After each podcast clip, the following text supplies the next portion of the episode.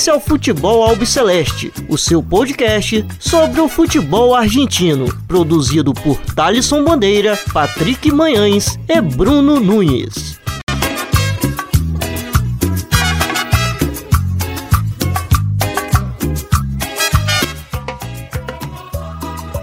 Salve, salve a todos vocês. Está começando agora mais um episódio do Futebol Alpe Celeste. Meu nome é Thaleson Bandeira, estou sempre na companhia do Bruno Nunes e do Patrick Manhãs. Hoje o trio está formado, completinho, bonitinho, com a volta do Patrick Manhãs, que está produzindo o seu TCC e daqui a pouco teremos dois jornalistas formados aqui na bancada do Futebol Alpe Celeste. Então, é, começar com a volta dele, que na última semana não esteve presente aqui conosco. Patrick Manhãs, tudo bem, Capo? Como andas? Surtando, podemos dizer assim, né? mas vamos levando acima de tudo. Saludo a todos. É, obrigado aí pela, por ter aceitado o nosso convite, a, a Milena. E vamos que vamos. Um abraço pro Nunes e a você também, Thales. É isso, já que você deu spoiler, daqui a pouco vou apresentar ela. Meu caro Bruno Nunes, tudo bem, compa? Peço perdão. Fala, Thalisson. Mais uma vez, muito honrado de estar aqui no Futebol Celeste. É, me compadeço aí da, das dores do Patrick do TCC, né? Uma parte bem difícil da nossa vida. Né? Não tenho nenhum tipo de saudades. Então, força, Patrick. E vamos que vamos, que hoje está bem especial. É, tá bem especial porque temos uma convidada, Milena Portela, jornalista é, correspondente na Argentina, que nesse primeiro bloco vai estar tá batendo um papo aqui com a gente para falar sobre a situação do coronavírus na Argentina. É, essa semana teve a coletiva aí do presidente Alberto Fernandes. Então, nesse primeiro bloco, a gente não vai é, conversar sobre futebol, falar sobre a conquista é, do Defensa e. A gente vai falar isso é, mais no segundo bloco. Nesse primeiro bloco, a gente vai estar tá falando melhor sobre essa questão é, do coronavírus na Argentina e outros assuntos que vocês vão acompanhar a partir de agora. Bom, é, eu quero começar primeiro agradecendo imensamente a presença da Milena Portela é, pela disponibilidade e horário. É, agradeço demais você é, por ter aceito esse convite e muito obrigado, Milena. Boa tarde a todos do Futebol Celeste. O prazer é todo meu e foi um, é uma honra, né, estar tá podendo aqui conversar com vocês e trazer um pouco do, do que está acontecendo na Argentina, né, para todo mundo. Bom, é, Milena, é, eu quero começar perguntando para você. A gente é, viu que na última quarta-feira o presidente Alberto Fernandes anunciou medidas é, um pouco mais é, rígidas na região metropolitana de Buenos Aires é, onde é, ele fez um pronunciamento comunicando né, que das 20 é, até as 6 é, da manhã do dia seguinte, algum, é, pessoas não podem estar na, nas ruas e também a suspensão das aulas presenciais na região. É, eu queria saber como que a população viu esse anúncio e como a Argentina tem enfrentado a pandemia até o momento. É a famosa grieta, né? devido ao aumento de casos na Argentina, que nessa semana bateu um novo recorde com 27 mil casos, é, o presidente da Argentina teve que tomar novas medidas. Ele recentemente já tinha feito alguns anúncios, mas que teve que ajustar algo mais, como, como você recém mencionava, das aulas voltarem a ser online, é, da circulação, o comércio com um horário para fechar. E isso trouxe aquela antiga grieta, né? De metade, não sei se metade, mas digamos um 30% que sempre é contra, é, em contra das medidas, até porque a Argentina teve um, um ano de lockdown em 2020. É, e a outra parte da população que até consegue aceitar, porque na cidade de Buenos Aires tem muitos hospitais, como o Hospital Rivadavia, o Duran, que chegaram ao 100% da sua ocupação e estão tendo que abrir alas extras para atender os pacientes diagnosticados com Covid. Então, é uma situação um tanto complicada, né? Então, a gente pode dizer que aquela grieta na política conhecida está sendo tomada também na, pela população argentina. É, e o Horácio Larreta, que é o prefeito de Buenos Aires, que é um político da ala macrista, né?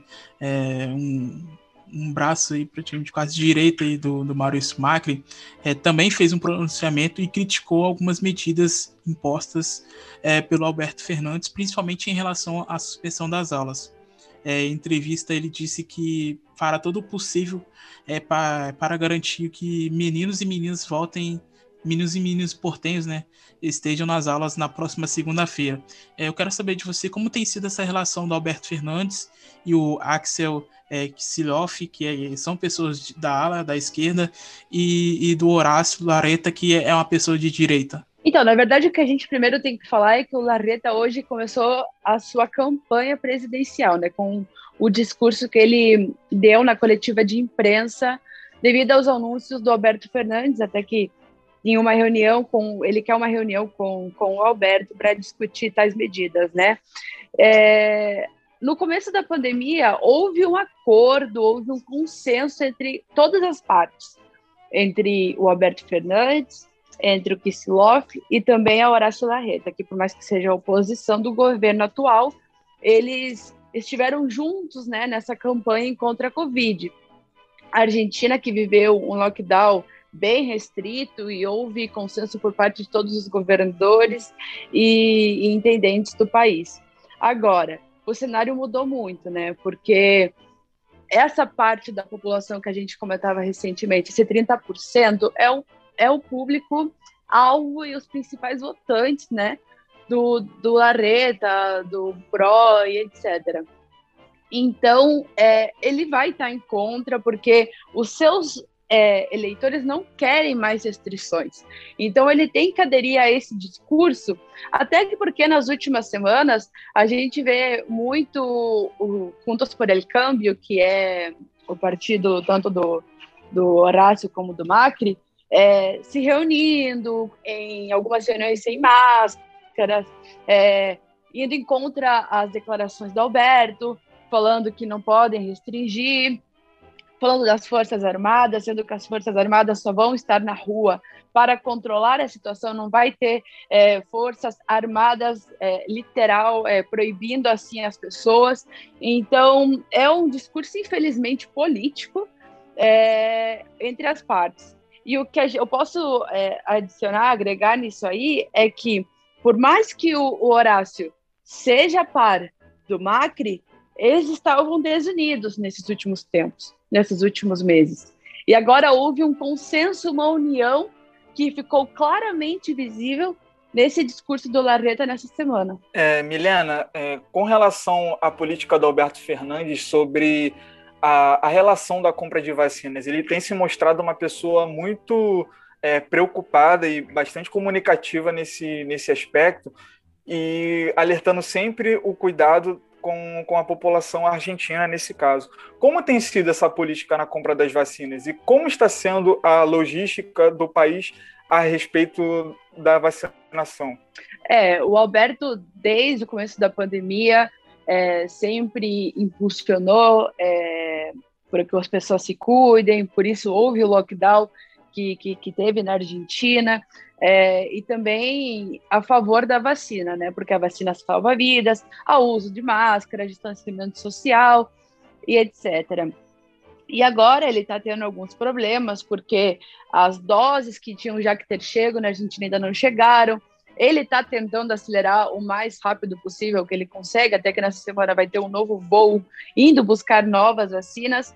O que a, o Alberto realmente queria não é o que está sendo realmente levado a cabo, que é a gente tem um, mais ou menos um 11% da população argentina que tomou a primeira dose da vacina da vacinação até agora. Coisa que o Alberto queria que já tivesse bem mais avançada, até que a vacinação na Argentina começou antes que no Brasil. Então, é, ele quer apurar essa vacinação, porque o que o Alberto realmente quer é que não volte medidas talvez tão restritivas como houveram no ano passado. Por isso que ele quer acelerar, enquanto ele vai tomando medidas para tentar controlar a pandemia, tentar controlar a situação, ele quer acelerar no tema da vacinação.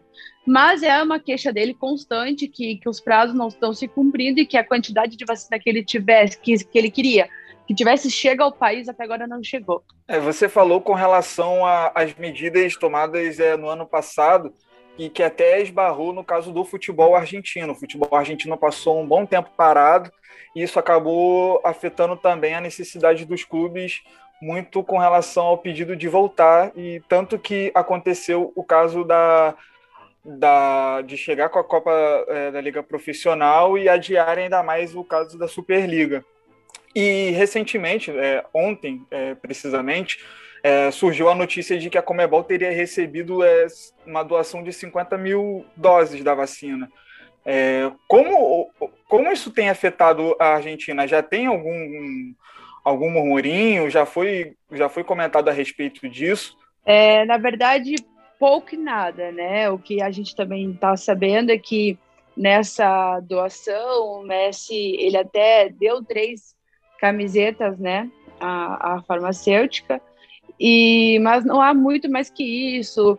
É, o governo também não, não faz muita declaração. O que sim é algo que envolve é, o governo argentino, o futebol, é que o Alberto é, declarou essa semana, precisamente nessa quinta-feira, onde ele não garantiu que a Copa América realmente possa acontecer em junho. É, ele falou que ele não quer estragar as expectativas, é, mas que temos que ser sinceros com o que vem, vem acontecendo no país e que não se pode assegurar nada agora, né? Porque a Argentina está vivendo o seu pico, né, de casos, é o maior número desde o começo da pandemia. Então, o que ele falou é que temos que avaliar com o passar do tempo, temos uns meses pela frente onde eles vão poder avaliar realmente a situação e, de caso a Copa América realmente chegar a acontecer, é, vão ter que redobrar é, as medidas. Eu já vinha conversando, já quando eu começaram algumas é, papos assim na Argentina, é, boatos de restrição e etc. Eu vinha consultando um pouco tanto as pessoas do governo, como ia ficar o futebol, como ia ficar a Copa América, a Copa América que estava chegando. E eles até então vinham me falando que o futebol ia se manter, até que as restrições não iam afetar o futebol, por ser considerado é, essencial no país, até o tema da circulação, que vai ser proibida agora noturna, isso não vai afetar é, o futebol argentino. E me diziam que até a Copa América até então não tinha nada. Iam ver o que podia estar acontecendo, mas que estava confirmada. E na Comebol a mesma coisa. Já que na Comebol eu recebia outro discurso, né? Que a Copa América ia acontecer, que estava tudo confirmado, e a gente realmente via que é assim pelos posts que, que a entidade sul-americana vem fazendo, onde confirma calendário, confirma é, etc. Mas temos que ver, a gente está vivendo uma pandemia onde tudo pode acontecer, né? O futebol argentino ficou parado seis meses, onde os treinos eram realizados por Zoom, os clubes brasileiros voltaram a treinar muito antes que, que na Argentina, e o futebol na Argentina só voltou pela pressão da Comebol da Libertadores, onde os clubes que estavam disputando a Libertadores nesse momento fora, a gente tem que voltar a treinar. E foi aí que o governo argentino começou a liberar aos poucos os times para voltarem aos treinamentos. Milena, eu queria saber um pouco, o Patrick já falou dessa questão da logística, né, que está meio atrasada. Eu queria saber um pouco da, do cardápio, vamos falar assim, de, de vacinas que tem na Argentina. Sabemos né, que tem a vacina do, do Instituto Gamaleya aí, né, do Sputnik V, é, imagino que deve ter outra de uma farmacêutica chinesa e tal. E queria uhum. saber se tem a previsão de tipo de novos acertos, né, de chegar novas doses, que talvez isso ajude, né, a, a essa logística a, a, ser mais rápida, assim. Pois é, nas últimas semanas o Roberto é, movimentou muito isso. Em, em uma semana chegaram quatro voos diferentes ao país trazendo mais doses de vacina. É, a Rússia, a China estão é, na Argentina, foram. A, China, a Rússia foi a primeira aqui que o Alberto é, negociou, né? E, e, o que ele vai tentar fazer nas próximas semanas, principalmente já nessa, é acelerar ainda mais para que cheguem mais doses ao país, né? A meta dele é vacinar a maior quantidade de gente possível mais rápido, ainda mais tendo em conta é, a quantidade de casos que vem subindo no país que está gerando muita preocupação, e isso que está afetando uma coisa que ele mencionou nessa quinta-feira em uma entrevista, que está afetando os clubes de futebol. E são clubes que nem estão saindo do país. São clubes que estão viajando dentro do país e que está tendo um brote incrível, onde você vê 20, 19, 17 É, teve o clássico de Avejaneda, onde o Independente jogou praticamente desfalcado, sem o técnico Falcione, que é até uma pessoa do grupo de risco. Então, vamos ver. Eu espero realmente que, que esse tema da vacinação seja algo que ele consiga solucionar é, o mais rápido possível, né? E, e bom, você falou do Horácio Larreta, né? Que ele já começa uma, uma campanha política. E eu queria saber como que ainda afeta o governo do Alberto Fernandes aquela questão do daquele escândalo que teve das vacinas, né? A vacunação VIP, que eh, acho que sempre, quando possível, eles é, chamam esse assunto à tona, né? Eu até estava falando com o Thaleson essa semana do. A gente estava falando do Mauro Viale, né? E por, por coincidência, um dia depois ele morreu. Né, e sempre falam, pô, se não fosse esse escândalo, talvez o Mauro tivesse tomado as duas doses e tal. É, é algo ainda que assombra muito, né, o, o governo, imagino, esse escândalo do, do ex-ministro de saúde. Sim, na verdade, é. Primeiro, eu lamento muito pela, pela morte do Mauro Viale. É uma referência do jornalismo, era uma das minhas referências e vai continuar sendo. É, e uma pessoa que, desde o começo, aderiu muito à campanha, né, para as pessoas se cuidarem, se protegerem, a favor da vacinação. É, enfim, é uma perda muito grande, tanto para a sociedade, mas também principalmente para o jornalismo, né? Enquanto a, a, esse escândalo da, da vacinação VIP, sim, foi com certeza um golpe muito duro para o governo do Alberto. Ele perdeu muita, muito mérito, né? Porque vinha sendo um governo é, muito responsável em temas de, de medidas, com a vacinação, e esse escândalo realmente trouxe à tona mais problemas, né, com pessoas já indignadas é, por tanta restrição, pessoas indignadas é, pelo tema dos seus comércios, da economia que já não estava bem, e uma pandemia também destrói a tua economia. Então, isso só piorou a imagem né, do governo, e até porque ele perdeu um ministro de saúde, que é uma das referências na, na saúde da Argentina, o bom era, né, até cometer isso. E, e, é uma pena, né, pensar quanta gente que já podia ter recebido é, a sua dose, a sua segunda dose. Até conheço gente que trabalha na saúde, não é médico, de, não é médico, não é linha diferente, mas são funcionários da saúde lá que ainda não receberam a segunda dose. Então, você vê a quantidade de gente que estava nessa lista VIP. Até é lamentável ter jornalistas, pessoas tão conhecidas nessa lista. Então, na verdade, foi algo que realmente prejudicou muito ao governo e foi dar o que falar, né? Foi alimentar a, ao adversário. É, Milena, pegando esse gancho que o Bruno é, até citou a questão do, do Mauro Viale, é, eu vi que logo depois é, da morte dele, muitas pessoas, na, muitos jornalistas é, nos telejornais da C5N, é, a TV Pública, é, enfim, os jornais da Argentina é, começaram a usar máscara é, no, nos estúdios.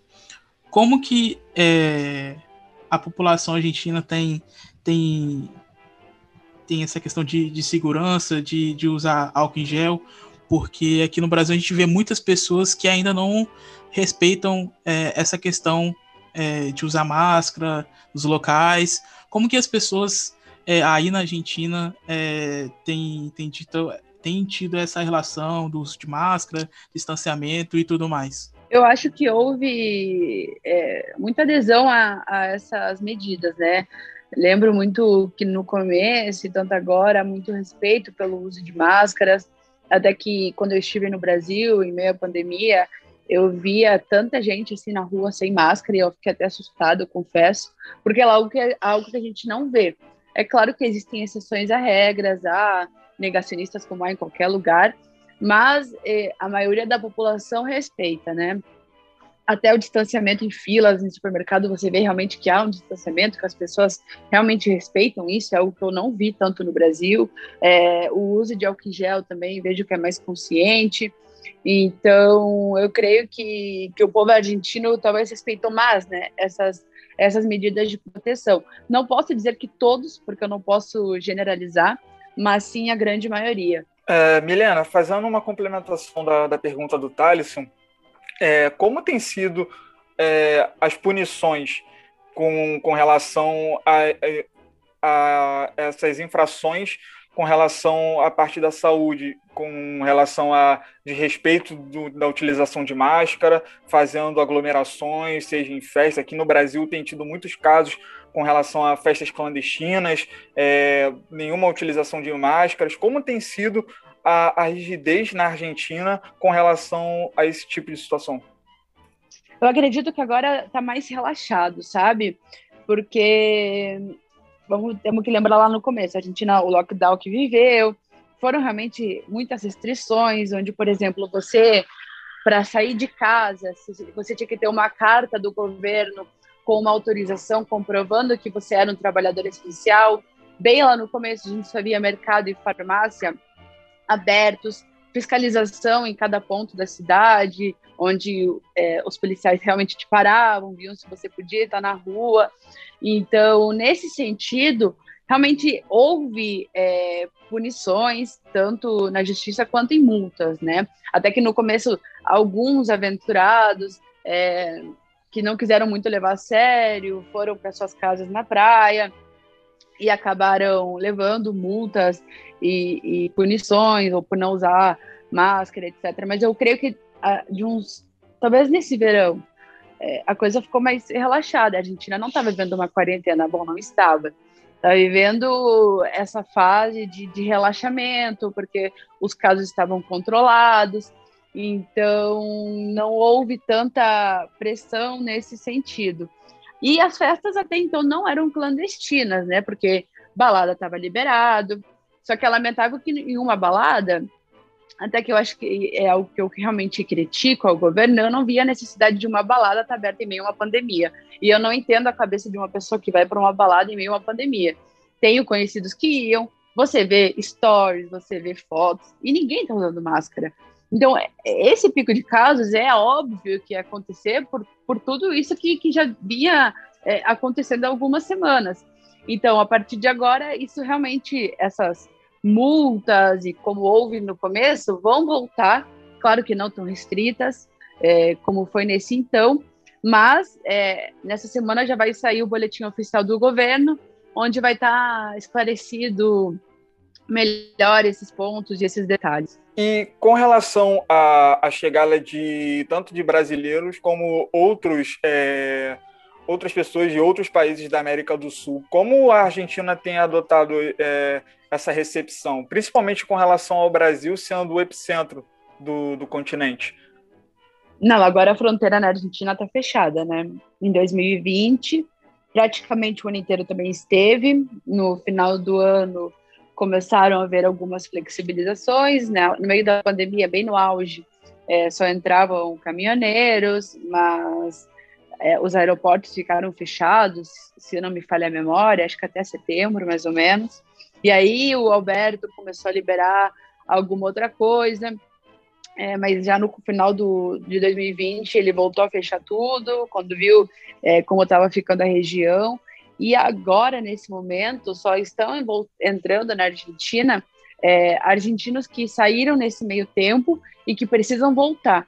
Mas está é, bem complicado é, essa situação, porque as companhias aéreas estão tendo que reacomodar esses voos que foram tudo cancelados assim quando saiu o primeiro decreto de, esse decreto deles nessas últimas semanas. E está vendo muita complicação para voltarem. Mas no momento só só entram é, argentinos e estrangeiros residentes que têm o DNI que é o documento nacional ou tem uma precária que é a, é a prévia do DNI quando você ainda está fazendo os trâmites para se localizar no país mas eu não vejo assim uma previsão de quando a fronteira possa voltar a abrir, é, porque o Alberto vê isso com muita preocupação que está acontecendo na região, né? Principalmente o que está acontecendo aqui no Brasil, que a gente está é, tá batendo mais de 3 mil casos por dia, parece que é uma coisa normal e é um absurdo, e, e isso gera muita preocupação é, ao governo argentino. O que há nessa exceção de entrada no país são os times que disputam a Copa Libertadores, né? Que o governo me explicava que eles não veem tanto problema nessas delegações, porque são delegações que estão sendo testadas o tempo todo, é tentar chegar ou sair do aeroporto.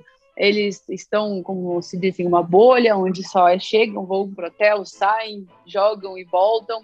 Então, eles não vêm com tanto perigo o fato dessas delegações, mas a gente tem que ver, claro que essa semana o São, o São Lourenço, ao retornar do, do Brasil, chegou no aeroporto de Ezeiza e tinham dois casos de positivo no plantel, o Herrera e o ajudante técnico, do, do corpo técnico. Então, não sei se também é tão ao pé da letra que não há problema, porque eles testaram positivo tanto no Brasil, mas chegaram testando positivo, negativo no Brasil, chegaram testando positivo na Argentina. É, Milena, é, quero saber agora em relação a Cristina Kirchner, que é a vice-presidenta é, do Alberto Fernandes, como que ela tem é, como que ela tem aparecido nessa questão de pandemia na, na Argentina. É, inclusive, essa semana aí completou cinco anos é, do, do ato né, que ela fez no Comodoro.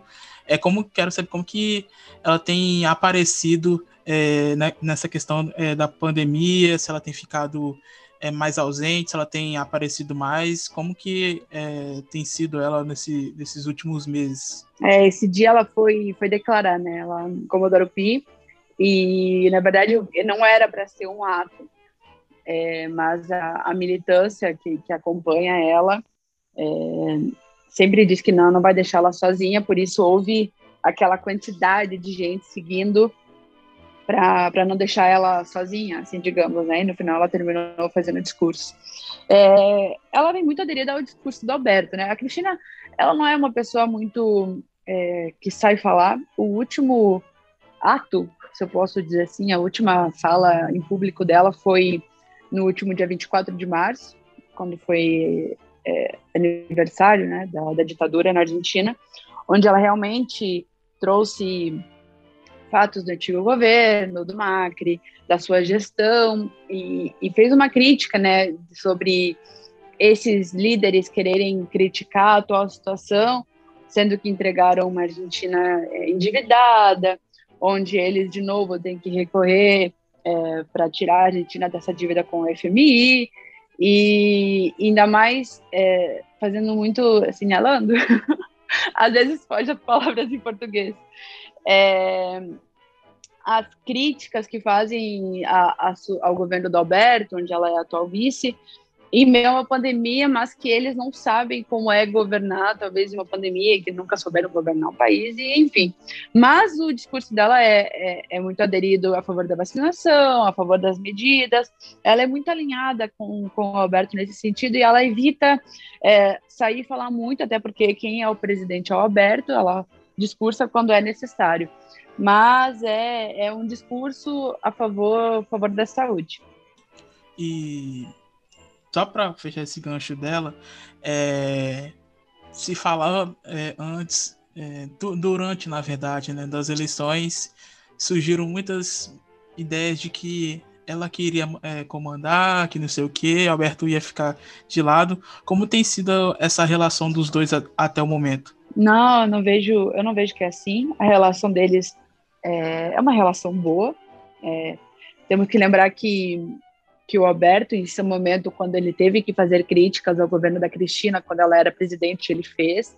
Eles tinham muitas é, coisas que não que não estavam é, de acordo um com o outro, mas eu não vejo é, é talvez esse esse discurso de que ela é a que está governando, que o Alberto, não, é quem é o presidente é o Alberto Fernandes, ele toma as medidas e ela o acompanha como vice-presidente. É... Bem, Milena, é, a gente queria saber também se como que para parte da população mais pobre aí da Argentina está sendo a pandemia, né? Se tem algum tipo de auxílio governamental que nem temos aqui no Brasil, assim, obviamente aqui no ele acaba não ajudando muito, mas é o que as pessoas têm, né? Eu queria saber se o governo aí dá algum tipo de suporte, né, para essa população mais carente ou não só a população mais carente, outro tipo de empresário, de repente alguém que é dono de uma empresa, se ele tem um tipo de, de, de auxílio mesmo. Tá, então, é, no começo já da pandemia, o, a gente sabe a, a situação econômica que, que enfrenta a Argentina, que não é nada fácil, mas desde o começo o Alberto deu muito subsídio, não só às pessoas mais carentes, mas também a pequenos é, e grandes empresários, inclusive ajudou aos clubes de futebol a esse tempo que eles ficaram parados.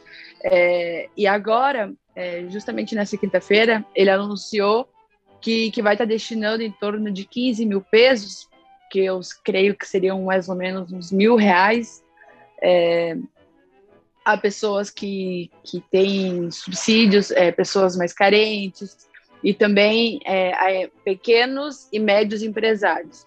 Então, nesses próximos 15 dias que vai estar valendo essas novas restrições na Argentina, é, o governo sim vai estar auxiliando é, essa parte da população com, com 15 mil pesos por mês, que seriam, como eu recém falava, mais ou menos mil reais é, por mês. Se caso a, as medidas, né?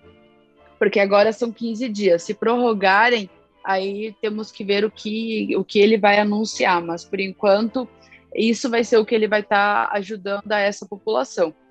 No começo da pandemia ele fez o mesmo, é, e agora ele volta a fazer. Não vai abranger a tantas pessoas, né? Porque em meio ao lockdown, eram mais pessoas que estavam proibidas de trabalhar. É, agora não vai ser tão assim, são restritas, mas não tão restritas. Então, não é uma parte da população que sim vai estar sendo ajudada pelo governo argentino. Bom, e para encerrar, Milena, é, para a gente fechar, eu quero saber de você como tem sido a relação entre o Bolsonaro e, e o Alberto Fernandes a gente viu que o, o presidente brasileiro deu, fez até um tweet falando que o exército está nas ruas é, para colocar o povo em casa. É, como que como que está sendo essa relação entre os dois? É, tem conversado alguma coisa ou, ou, ou, o assunto entre eles é totalmente zero? É uma relação mais, mais distante, né? Porque já quando o Alberto ganhou a eleição na Argentina, o Bolsonaro já saiu fazer algumas declarações e no Fortunas, né? Então a gente sabe que a relação deles não é nem um pouco próxima. E enquanto a essas, essas declarações que, que o Bolsonaro vem fazendo através de rede social, é, é, é lamentável porque ele promove uma desinformação, né? A gente estava falando que o Alberto está colocando as Forças Armadas na rua, não para oprimir, não nada disso a, a parte da população, e sim para ajudarem a, ele, a, essas forças ajudarem a controlar é, essas novas restrições e também auxiliar o povo na rua, mas não não como a mensagem como ele passa, né, como o Bolsonaro passa. É lamentável que a gente tenha é, esse tipo de atitude, esse tipo de discurso vindo de um mandatário, é, ele não, mas em um país tão importante né, como é o Brasil. E, e uma relação também é, que Brasil e Argentina são países é, para lá de aliados, né? Sabemos a importância tanto um quanto no outro em suas economias. E, e é, é muito complicado que, que, não, que não possa ver, não sei se um relacionamento vezes amigável, mas correto, né? E o Bolsonaro é, insiste ao tempo todo em, em, trazer notícias ruins ou querendo promover uma visão diferente, distorcionada, né, do que é a Argentina e do que é esse atual governo, né? Querendo provocar um terrorismo é, nesse povo que, que segue que segue ele. É, e para fechar essa questão do, do Bolsonaro, é, como que as pessoas argentinas é, têm visto é, essas declarações dele, é, inúmeras declarações é, durante a pandemia, a troca constante de, de é, ministérios é, no seu governo, como que a população argentina tem visto isso, além dessas mortes diárias de mais de 3 mil pessoas que tem acontecendo ultimamente no Brasil, Milano? Com pavor, né? é, sempre tenho familiares, colegas de trabalho, amigos que me perguntam como uma pessoa como o Bolsonaro está no poder, né? E já muito antes da pandemia chegar, eles já ficavam apavorados pelos tipos de declaração. A Argentina, que é um país que nunca mais é, quer viver uma ditadura, é, repudia totalmente é, qualquer ato, qualquer citação a essa época, e você vê um presidente de uma república que, que tem esse discurso, né, que traz esse discurso. Então, na verdade, isso provoca um pânico, é, um pânico nos argentinos, e mais ainda no meio dessa pandemia, onde a gente sabe que, que é uma pandemia que, que destrói, foge da, do controle da mão de qualquer um, é, mas que talvez pode ser controlada, né? Esse é o ponto que eu quero chegar. O que é o controlado? É você impor, você é o presidente de um país, você pode impor medidas, você pode conversar com os governadores, você pode ter um acordo, você pode agir como um presidente, né? E isso é algo que a gente não viu nessa pandemia inteira. Olha os números que são cada vez piores. Parece que é, é normal falar de mais de 3 mil mortes por dia e não é e, e, cada vez é pior, já, batemos, já passamos de 4 mil é, em um dia só. Então, o povo argentino vê, vê com muita preocupação, sabe? E é algo que sempre me perguntam, me perguntam principalmente no trabalho. É, mas o povo não vai para a rua, o povo não reclama, é, não há algo assim é, contra, porque eles se imaginam talvez vivendo isso, né? Tendo um presidente agindo com, com isso em contra de vacina, em contra de lockdown, em contra de medidas restritivas. E eu acho que o argentino não consegue muito bem, talvez, assimilar, sabe? Como pode, talvez, é, haver, não sei se tranquilidade, mas talvez aceitação, né? É, do povo brasileiro, porque eu acho que eles se imaginam, talvez, vivendo esse cenário e talvez não sei como eles reagiriam, porque provoca muita indignação, né? É, o Brasil é um povo, é um país muito querido pelo povo argentino, e eles veem toda essa situação com, com muita pena, com muita tristeza. É, é um momento para lá de complica complicado. Ô, Milena, é, eu, a gente falou que ia encerrar, mas é, você tocou num ponto muito importante com relação à questão da desinformação no Brasil. E aí gerou muita curiosidade, pelo menos da minha parte, com relação a, a, a, a essa questão com relação ao povo argentino. Como tem sido essa questão da desinformação, em que volume tem sido, e como os argentinos têm lidado com essa questão? Porque é uma questão muito importante e que muitas das vezes, com um país como o, o Brasil, acaba sendo fundamental para que não possamos avançar no, no básico, como, por exemplo, na utilização de máscaras ou álcool gel eu não vejo, é, por mais que, que exista, é, é, também há comunicadores que, que promovem, a, que dizem a infodemia, né? É, errar com a informação, falhar com a informação, mas eu não vejo tanto isso, por exemplo, de fake news, sabe? Enquanto é, da hidroxicloroquina, vamos supor, é, de uso de máscara. Eu acho que essa esse tipo de informação não é tão constante, né? Vejo que no Brasil tenho familiares, amigos que, por exemplo, é, no trabalho deles, médicos, profissionais da saúde, é, receitam para esses empresários, para os funcionários começarem a fazer tratamento precoce contra a Covid. Na Argentina, vê isso como um escândalo, né? Esse tipo de situação não chegou ainda. Então, vejo, isso até me causa muita preocupação, a dimensão desse tipo de informação que tem no Brasil. Porque às vezes a gente acha como. Meu, às vezes é meu pensamento, né? Como as pessoas vão acreditar nisso? É, da vacina, de tratamento precoce, e a gente vê que cada vez mais são pessoas próximas a nós que acreditam nesse discurso, né? É algo que eu não vejo tão constante assim na Argentina. Como eu te disse, no momento eu não posso generalizar, mas não é tanto como no Brasil. Milena, é... pegar o gancho aqui, a gente fala que vai acabar, mas cada vez acho que puxa para um assunto diferente, né? E até é porque tá lembrei, tá muito né, bom. É, não, tá eu lembrei de um, de um caso, né? De, aliás, dois casos, né? Um que eu vi mais no começo da pandemia, né? E envolvendo a mesma pessoa, né? Uma celebridade que é a Viviana Canossa, né? Que ela, ela deu a sugestão as pessoas tomarem, é, não lembro agora, mas era algum produto químico, né? Um uhum. aguarrás, eu não lembro o que era.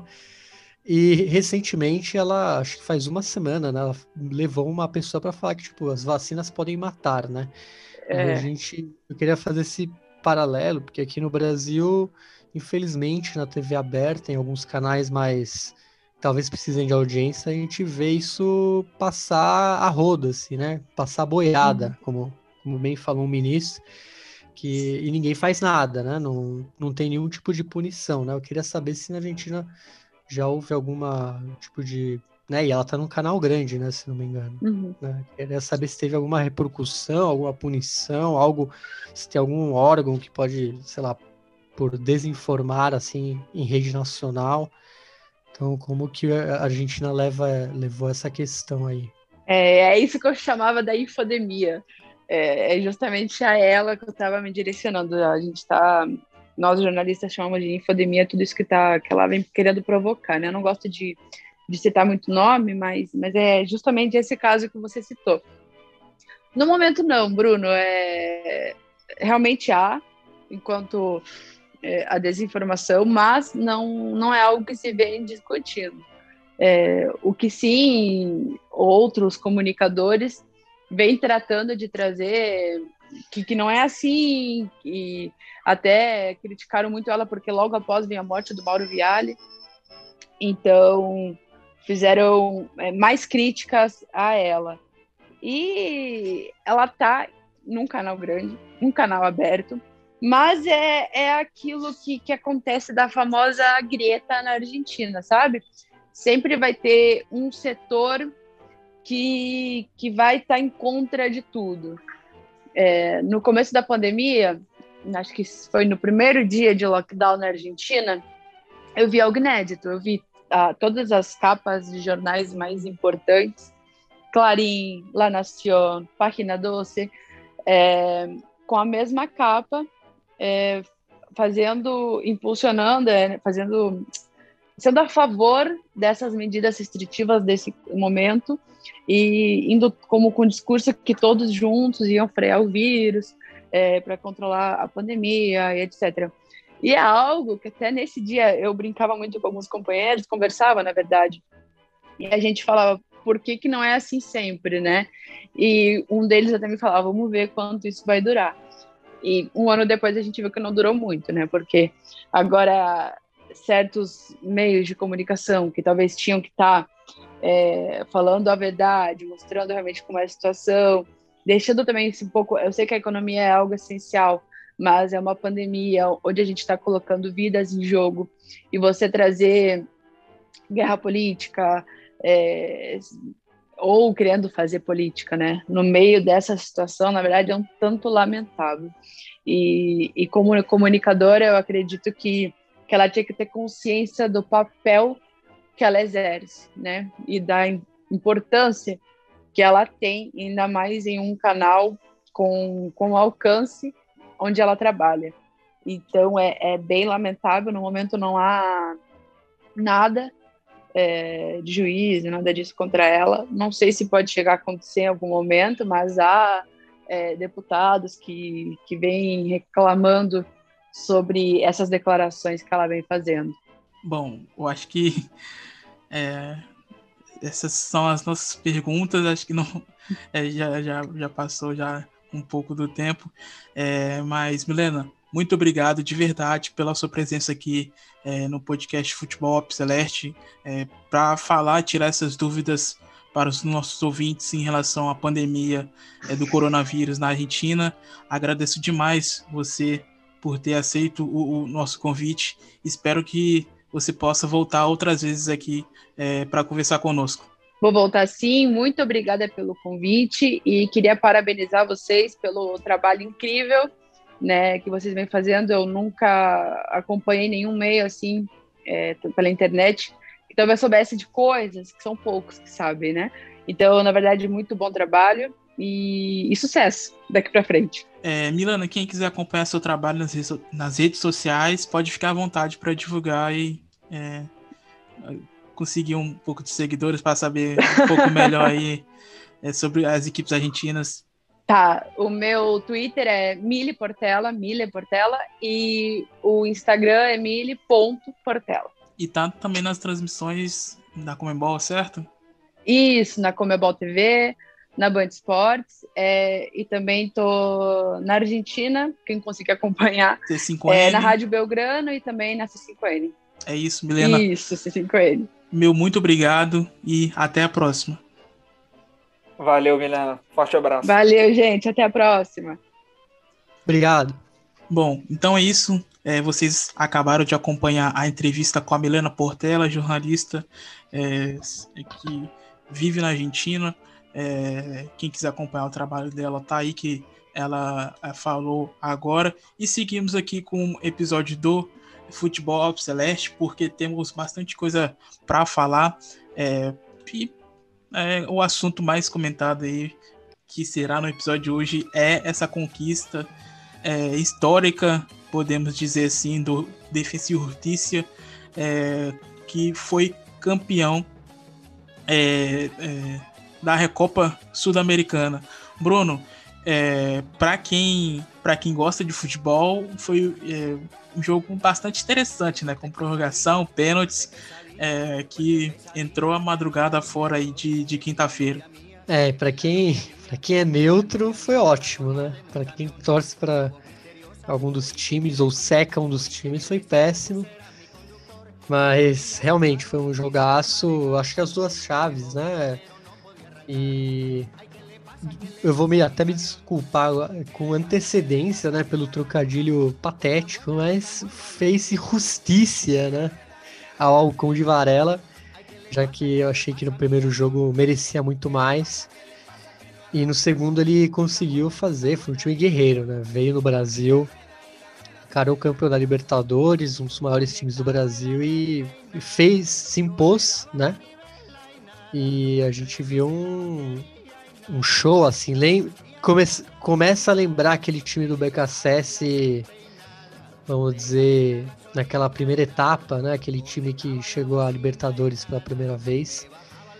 Então, muito feliz, né, por ser um time com uma história breve, um projeto é, bacana, mas principalmente pelos moradores aí de Florencio Varela, né, uma pequena localidade em Buenos Aires, que faz anos atrás estavam na, na B, né, um dos, um dos fundadores né, da Nacional B e um dos times com mais participação de segunda divisão e do nada se vem aí sendo um protagonista, né? E muitos já estão até fazendo comparações aí, zoando, né? Alguns times maiores, como São Lourenço e Racing, que o defensa está quase alcançando eles já, né? Em títulos internacionais.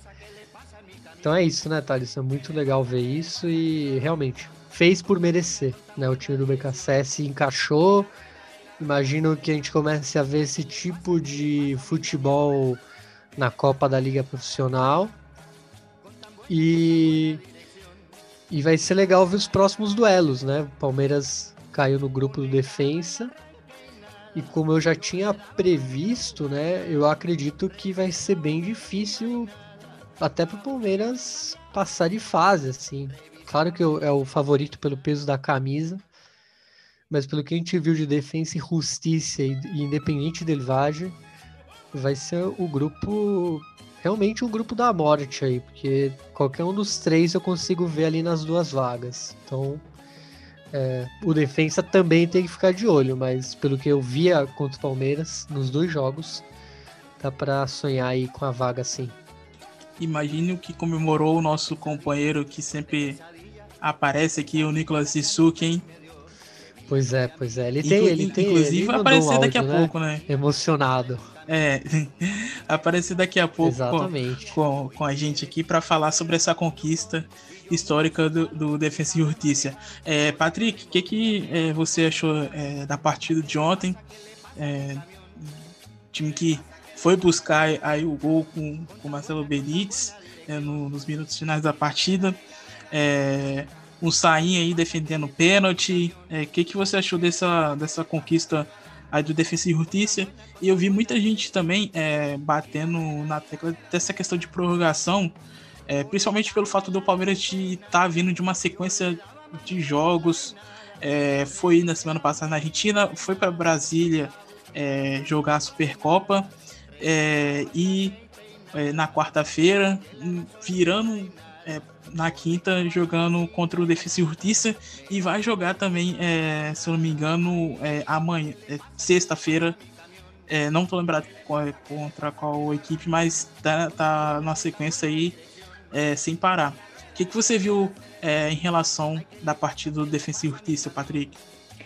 primeiro, com relação a, ao módulo da competição, acho que por si só, dois, dois jogos eu já acho demais com relação a, a, uma competição que é a complementação de um, de um troféu, que é tanto da Copa Sul-Americana como da Copa Libertadores. E aí, quando eu soube que era prorrogação no. Depois eu achava que era de pênaltis, eu já ia para cobrança de pênaltis, eu fiquei tipo, cara, o Palmeiras acabou de jogar Defesa e Justiça, tudo bem, mas ainda assim é, é um absurdo.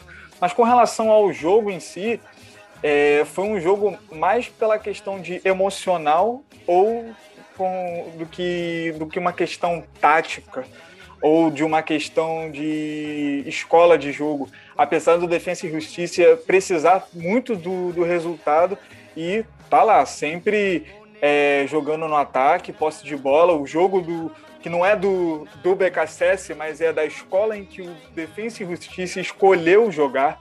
Então, é, é, claro que no final do jogo você pega aqueles 300 cruzamentos, faltando 5 minutos de jogo, mas, claro, você entende.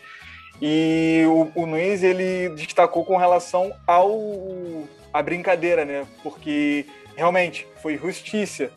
Por, porque o, o defensa ele precisava, não é que precisava, ele já vinha sido prejudicado no primeiro jogo, porque o segundo gol é, que o defensa fez no, no, jogo de ida lá em Florencio Varela era para ter sido marcado. E pareceu que não tinha VAR, porque era um lance analisado de impedimento. Se eu não me engano, era o, o, o Bol, é, eu ia falar Gustavo, mas é o, o seu irmão Walter, que não estava impedido e o VAR não, não se manifestou. E aí o VAR acabou ajudando, é, não ajudando, mas é, sendo fundamental com relação a algumas marcações. O pênalti, assim, já era é, inquestionável, mas o árbitro muito fraco. Eu acho que o árbitro fez com que o jogo não fosse tão bonito. Assim, depende também do que a gente está falando de bonito, porque teve pancadaria, teve de tudo e tem gente que acha isso maneiro.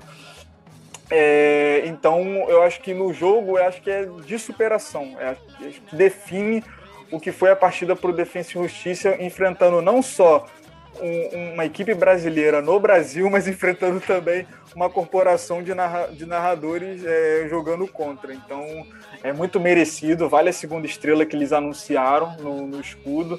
E é só exaltar esse trabalho que não é de hoje, e não é de ontem, é de muito tempo atrás, quando o defensa vinha de divisões muito inferiores. É, e falta a Suruga ainda também, né? É, até quero deixar um, um, quero deixar essa, essa aí para vocês. É, já que a Comembol tá nessa de final única na Sula e na Libertadores, por que não coloca também a final a Recopa, uma final única, um estádio um estádio aí pela América e faz uma partida só para evitar esse desgaste é, de principalmente agora na pandemia, né, de viajar e tudo mais, já que estragou o que, o que era legal, o jogo de ida e volta na Sula e na Libertadores, por que não faz isso agora também na Recopa? Ah, faz muito mais sentido, né? Você... Esses jogos aí que são basicamente uma celebração entre campeões, eu acho que não precisa ter toda essa esse desgaste ida e volta. Outra coisa, estamos em pandemia, né? Fator casa não existe. Então, é outra coisa, acho que se pensar em eliminar totalmente e de volta é, nesse tipo de competição. E sobre o que o Patrick falou, só queria complementar, né? Porque ele, ele pegou num, numa parte legal, né? Que o defensa ele pega o técnico conforme ele se encaixa, né? E ele não tem vergonha de chamar o, o ex-técnico né? Se, se for a melhor opção para ele, ele vai lá e chama.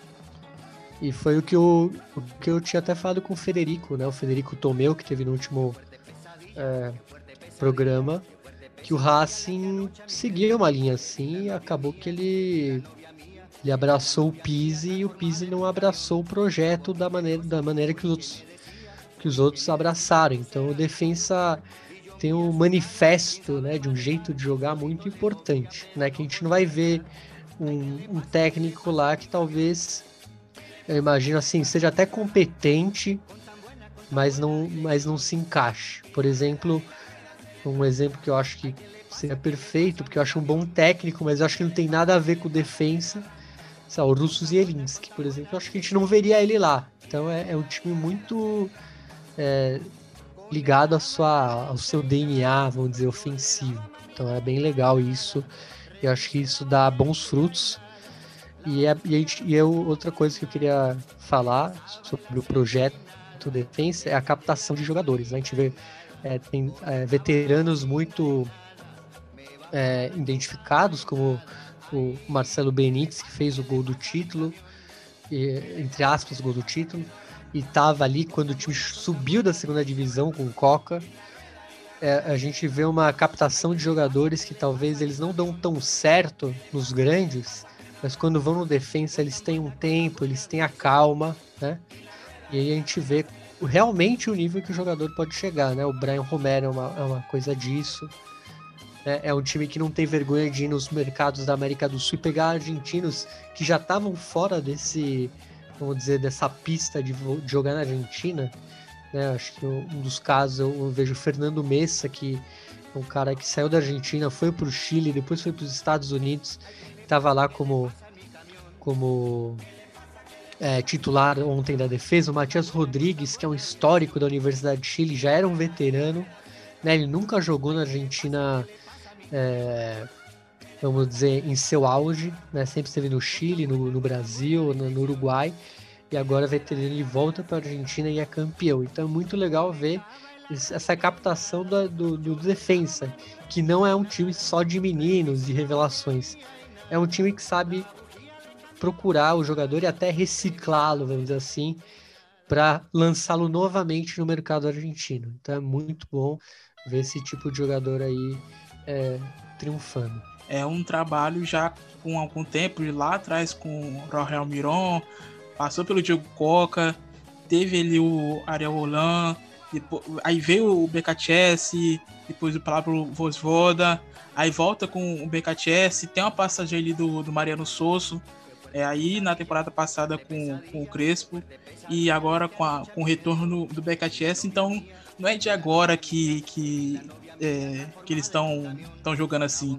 É um trabalho já de alguns anos atrás. Então, é, é, vejo, não é gente, é mágica. É, a gente vê muita gente falando aqui no Brasil, ah, que não sei o que, defesa e urtícia, é, time pequeno, não joga nada. Tá aí, esse time pequeno conquistou a, a Sul-Americana e agora é a Recopa é, Sul-Americana. E acontece isso também, é, a mesma coisa com o Independiente Del Valle, que eu vejo ainda muita gente insistindo que o time não é bom e esque esqueçam de acompanhar um trabalho e, e, falam sem, sem saber sobre o clube que, tá, que vai enfrentar. E é um projeto muito parecido, né, com Defensa, se a gente for ver. Claro que ele é muito mais novo, muito menos tradicional, assim, é, como clube, né, clube social. Mas você vê, eles perderam Miguel Ángel Ramírez, né, um espanhol que veio de uma academia de, de juniores né, do Qatar, né, a Spire Academy.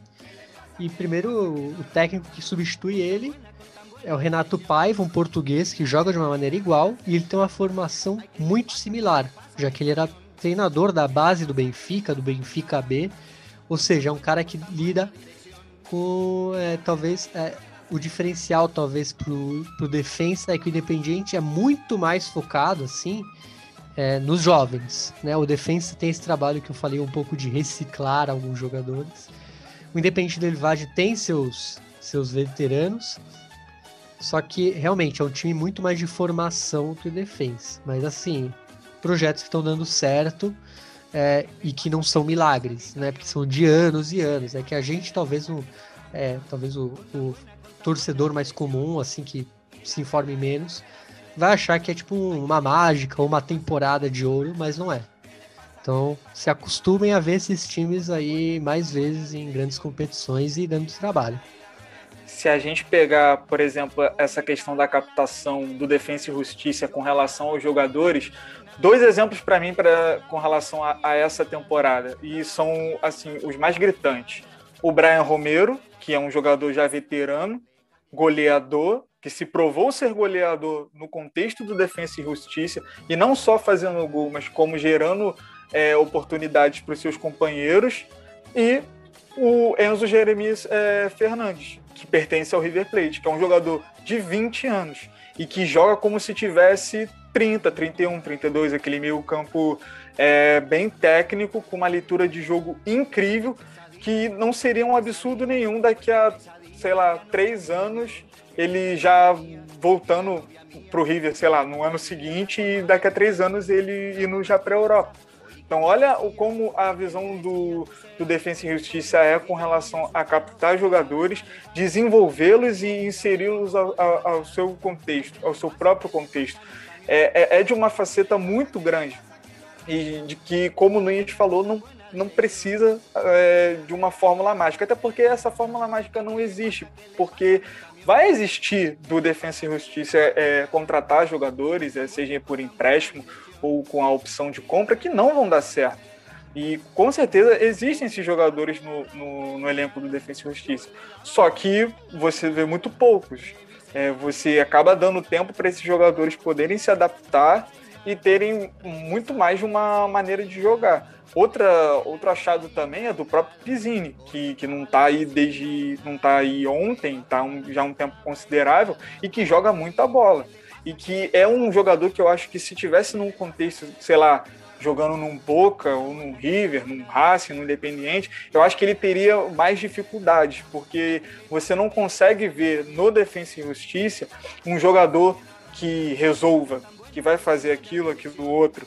É, não, o, o próprio Pizzini, ele para mim é o melhor jogador do, do defensa, mas você não consegue enxergar isso, você não cobra dele isso, sabe? Ó, esse cara vai definir tal jogo. Não, ele gera tanto para ele como também para os próprios companheiros e acaba sendo muito equilibrado os números. Então, é, vale bater na tecla aqui de que como é, é, é importante exaltar alguns trabalhos, trabalhos que não só são vencedores, mas da forma como são vencedores.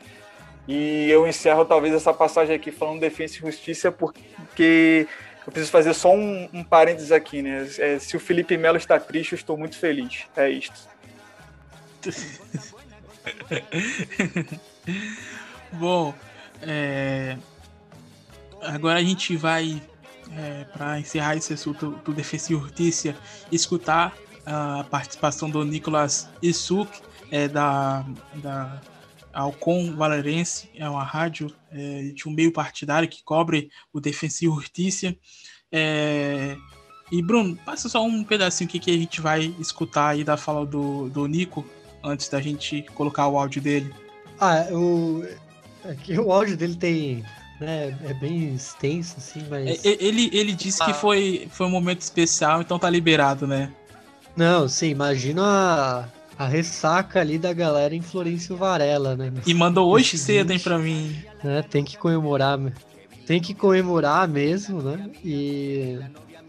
Mas eu vou, acho que destacar uma parte, Thales, né? Ele fala da arbitragem, que novamente foi muito débil, né? Foi muito ruim.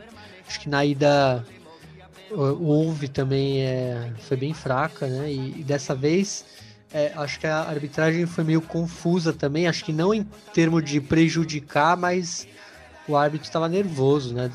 Pra ver, ele expulsou um monte de galera, teve treta, então é, realmente foi calamitoso, é, calamitosas ambas as, os trios de arbitragem da, da final.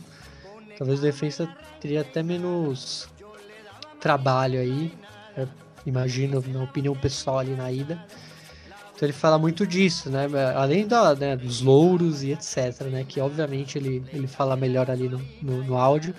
Sobre a festança aí. E bora ouvir aí o Nicolás Ilissuca.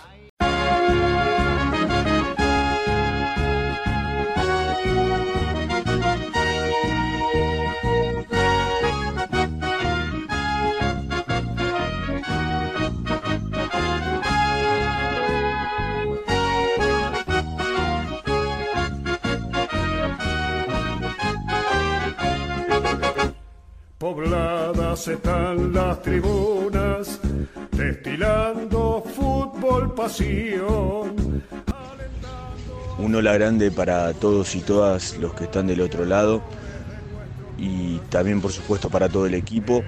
Desde la ciudad de Florencio Varela, provincia de Buenos Aires, República Argentina, los saluda Nicolás Ilzuk desde la cuna del campeón de la Recopa Sudamericana 2021, después de que Defensa y Justicia hiciera la épica y consiguiera un triunfo absolutamente histórico en el estadio Mané Garrincha de, Brasilia frente al Palmeiras, después de ganarle por, por 2 a 1 al cabo de, de, los 90 minutos, después del alargue y a partir de la vía de la definición por tiros desde el punto del penal, el equipo de Sebastián Andrés Becasese se impuso frente al equipo de, Abel Ferreira en un partido con absolutamente todos los condimentos, en un partido en el que defensa comenzó perdiendo, donde llegó a estar por dos goles en desventaja en el global de la serie después del gol de, tiro penal de, de Veiga, del número 23 del equipo paulista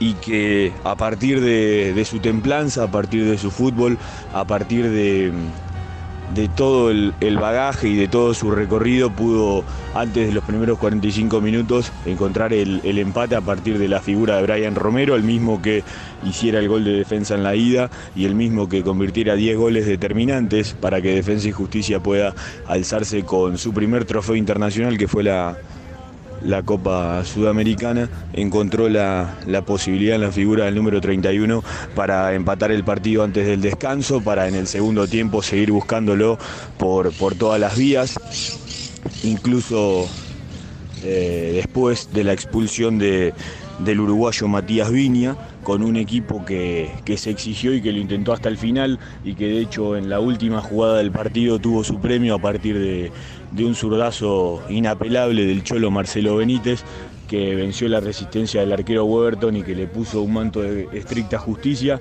al trámite del partido, que puso el 2 a 1 en, el, en los 90 minutos de ayer, que ponía la serie 3 a 3 y que le daba la posibilidad de defensa de llegar a la instancia de, del alargue, tomando en cuenta además como como condimento que el Cholo Marcelo Benítez en este plantel que se alzó con la Recopa Sudamericana es el único sobreviviente del plantel que ascendiera a Primera División en la temporada 2013-2014. Es decir, que es un futbolista que ha pasado eh, absolutamente todo en, defensa y justicia, que ha ascendido, que ha ganado la Sudamericana en enero y que ahora también eh, le, suma la, la, consecución de esta recopa sudamericana con un gol absolutamente determinante. Después en el alargue también apareció la figura de Luis Ezequiel Unzaín, el capitán de Defensa y Justicia, para otra vez mostrar por qué tiene más de 100 partidos en la primera de, del halcón de Florencio Varela. Apareció para taparle un penal a Gustavo Gómez que lo mantuvo con vida Defensa y Justicia, en el instante mismo en el que expulsaron a Brian Romero y a partir también de un partido donde la cuestión arbitral creo que pesó mucho y hace todavía más grande la, victoria de Defensa y Justicia, porque tanto en el partido de ida con el arbitraje de Andrés Rojas Noguera, como en el partido de, este día miércoles, donde el árbitro Leodán González también hizo lo propio, Defensa se, supo...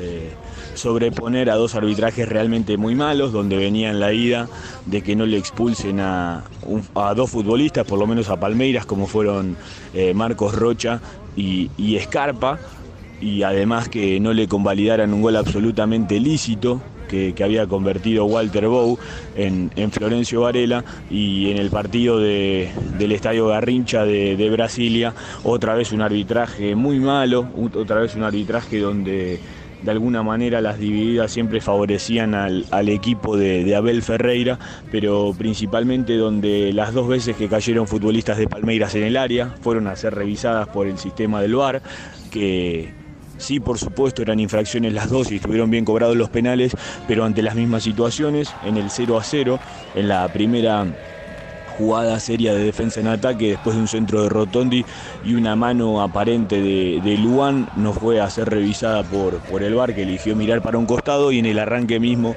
del primer tiempo del, del suplementario hubo, una, hubo un golpe de puño de uno de los futbolistas de, Palmeiras, de Gustavo Gómez, del paraguayo número 15, sobre la figura de, Miguel Merentiel, que también se decidió que no se vaya a revisar y daba también un manto de, injusticia que hizo que prácticamente un minuto y medio o un minuto y fracción después, eh, por el mismo sistema, convalidaran una jugada a favor de, de Palmeiras que pateó el propio Gustavo Gómez y que Luis Ezequiel Unzaín, el capitán de defensa, se encargó de convertir en justicia, eh, tapándola y manteniendo a defensa con vida en lo que tiene que ver con, con la serie y con la recopa que llegó a los penales y que tuvo final feliz para el equipo de Sebastián Andrés Becasese, un técnico que eh, tiene absolutamente merecido este logro porque es su tercer ciclo en el club de Florencio Varela, porque fue el club, el técnico que le dio al club el salto de prestigio y de calidad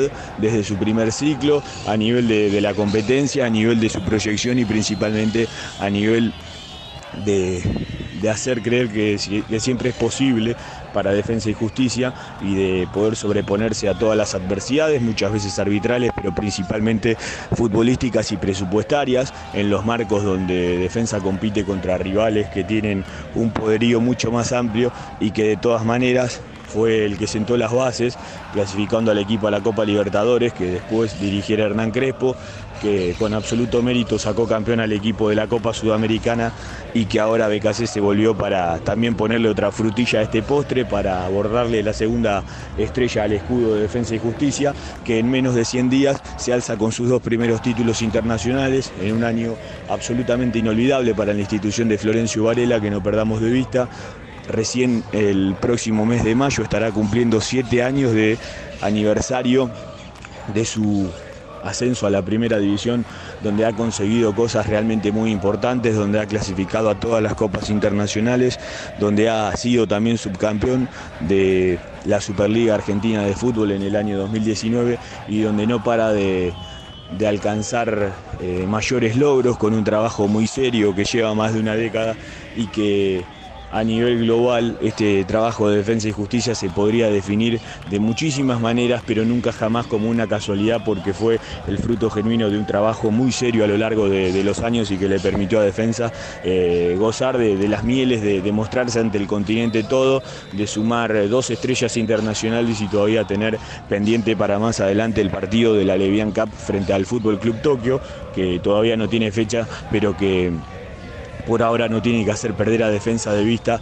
Eh, lo, muy importante que, ha logrado hasta aquí ganando la Recopa en una instancia que es absolutamente desfavorable para los equipos ganadores de la Sudamericana, que ocurre poco que se impongan en, la Recopa sobre el campeón de la Copa Libertadores y que además para el fútbol argentino históricamente ha sido esquivo, apenas River, Boca, Independiente y Vélez habían alcanzado este logro, por lo tanto, Defensa y Justicia a partir de ahora también se, sienta en la mesa de, los equipos grandes de, nuestro fútbol argentino para marcar una estrella, absolutamente inolvidable en, su escudo y un logro muy importante también para, para, el fútbol argentino, muy bien representado también en los últimos años a partir de, la figura de un club como, como Defensa y Justicia que no me canso de repetir, supo imponerse en una batalla futbolística de 210 minutos donde tenía absolutamente todo en contra y donde a pesar de, diversas injusticias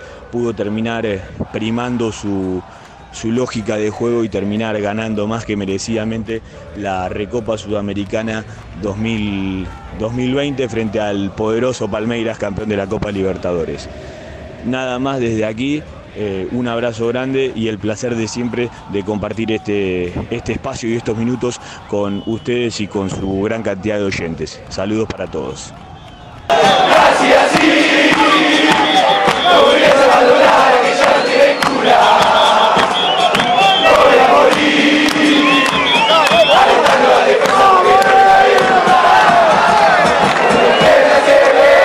Bom, é, E na terça-feira a gente teve aí a classificação do Santos é, diante do, do São Lourenço, é, a equipe Santista que entra aí né, na fase de grupos e, e o São Lourenço vai para a Sul-Americana.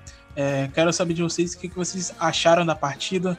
O São Lourenço no finalzinho ali da partida deu, deu um, um tem um perigo ali no, no Santos. É, quero saber de vocês o que, que vocês acharam desse confronto de terça-feira. Ah, o... é uma partida que, pelo que a gente via na, na, na imprensa argentina, já não dava vontade de ver, né? Por causa que a gente via muita notícia falando que o, o São, São Lourenço tinha jogado a toalha.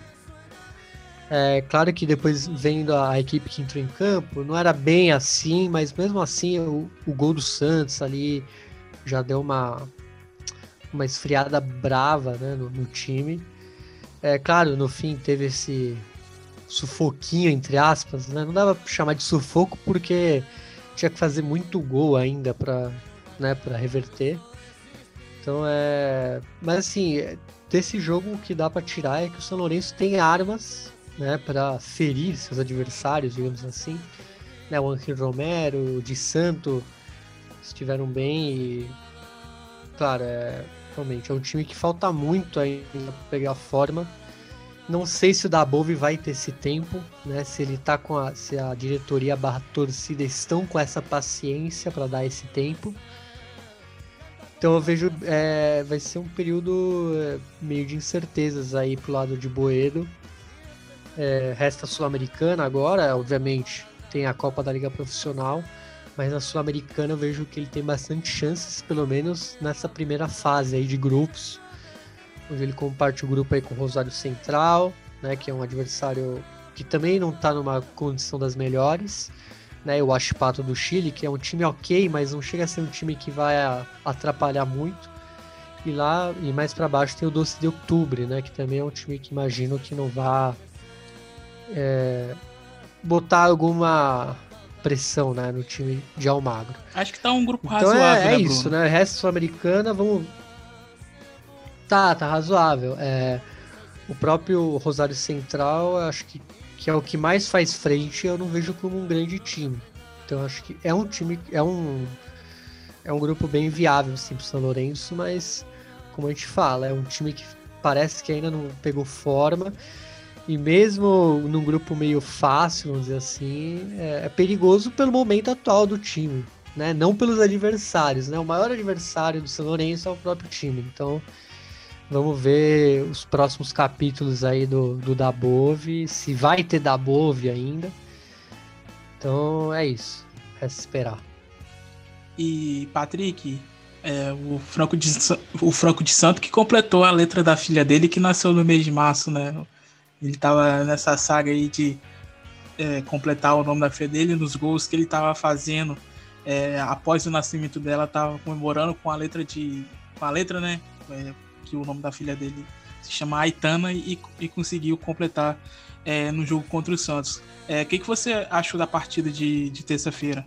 Olha, o desenho dessa, dessa partida ela acabou me lembrando muito o desenho da, da, da prime, do primeiro jogo, jogo de ida no Novo Gasômetro que é um São Lourenço perdido, um São Lourenço que não conseguia tirar um pouco é, o adversário da zona de conforto e acabou pecando muito com relação ao que a gente já tinha falado antes, que é a falta de aproveitar as oportunidades.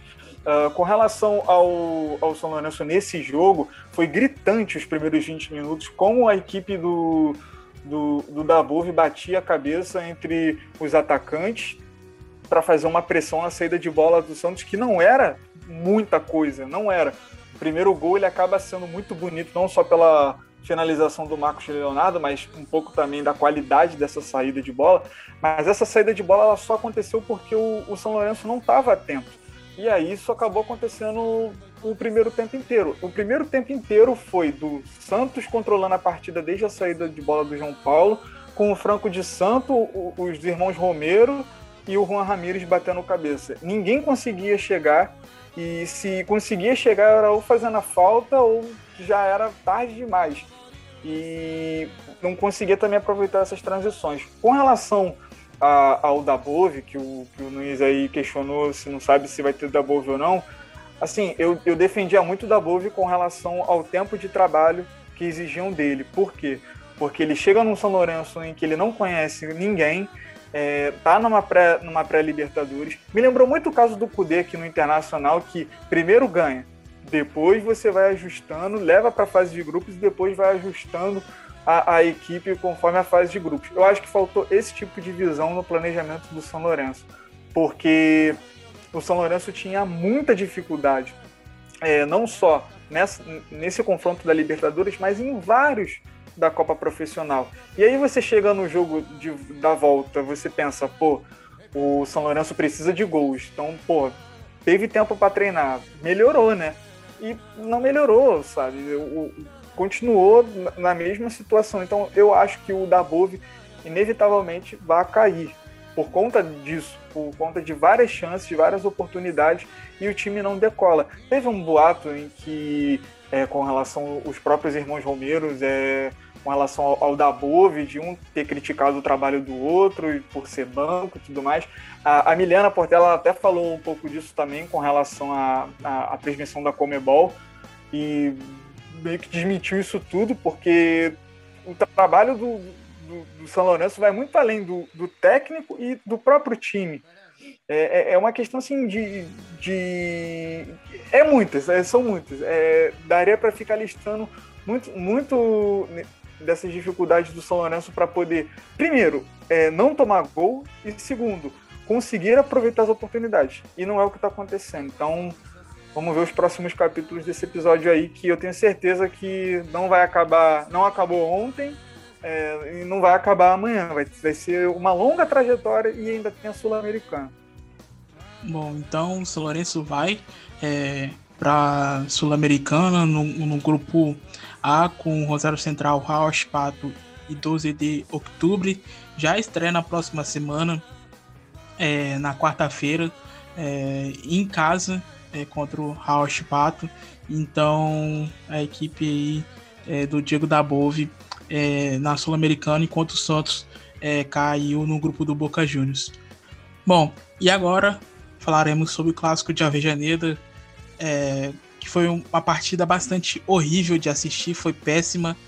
É, o que de interessante aconteceu foi o pênalti marcado pelo Mauro é, Vigliano é, para o Haas, né? Isso que foi um dos assuntos mais comentados no outro dia e até durante essa semana, é, do, é, semana que passou do clássico.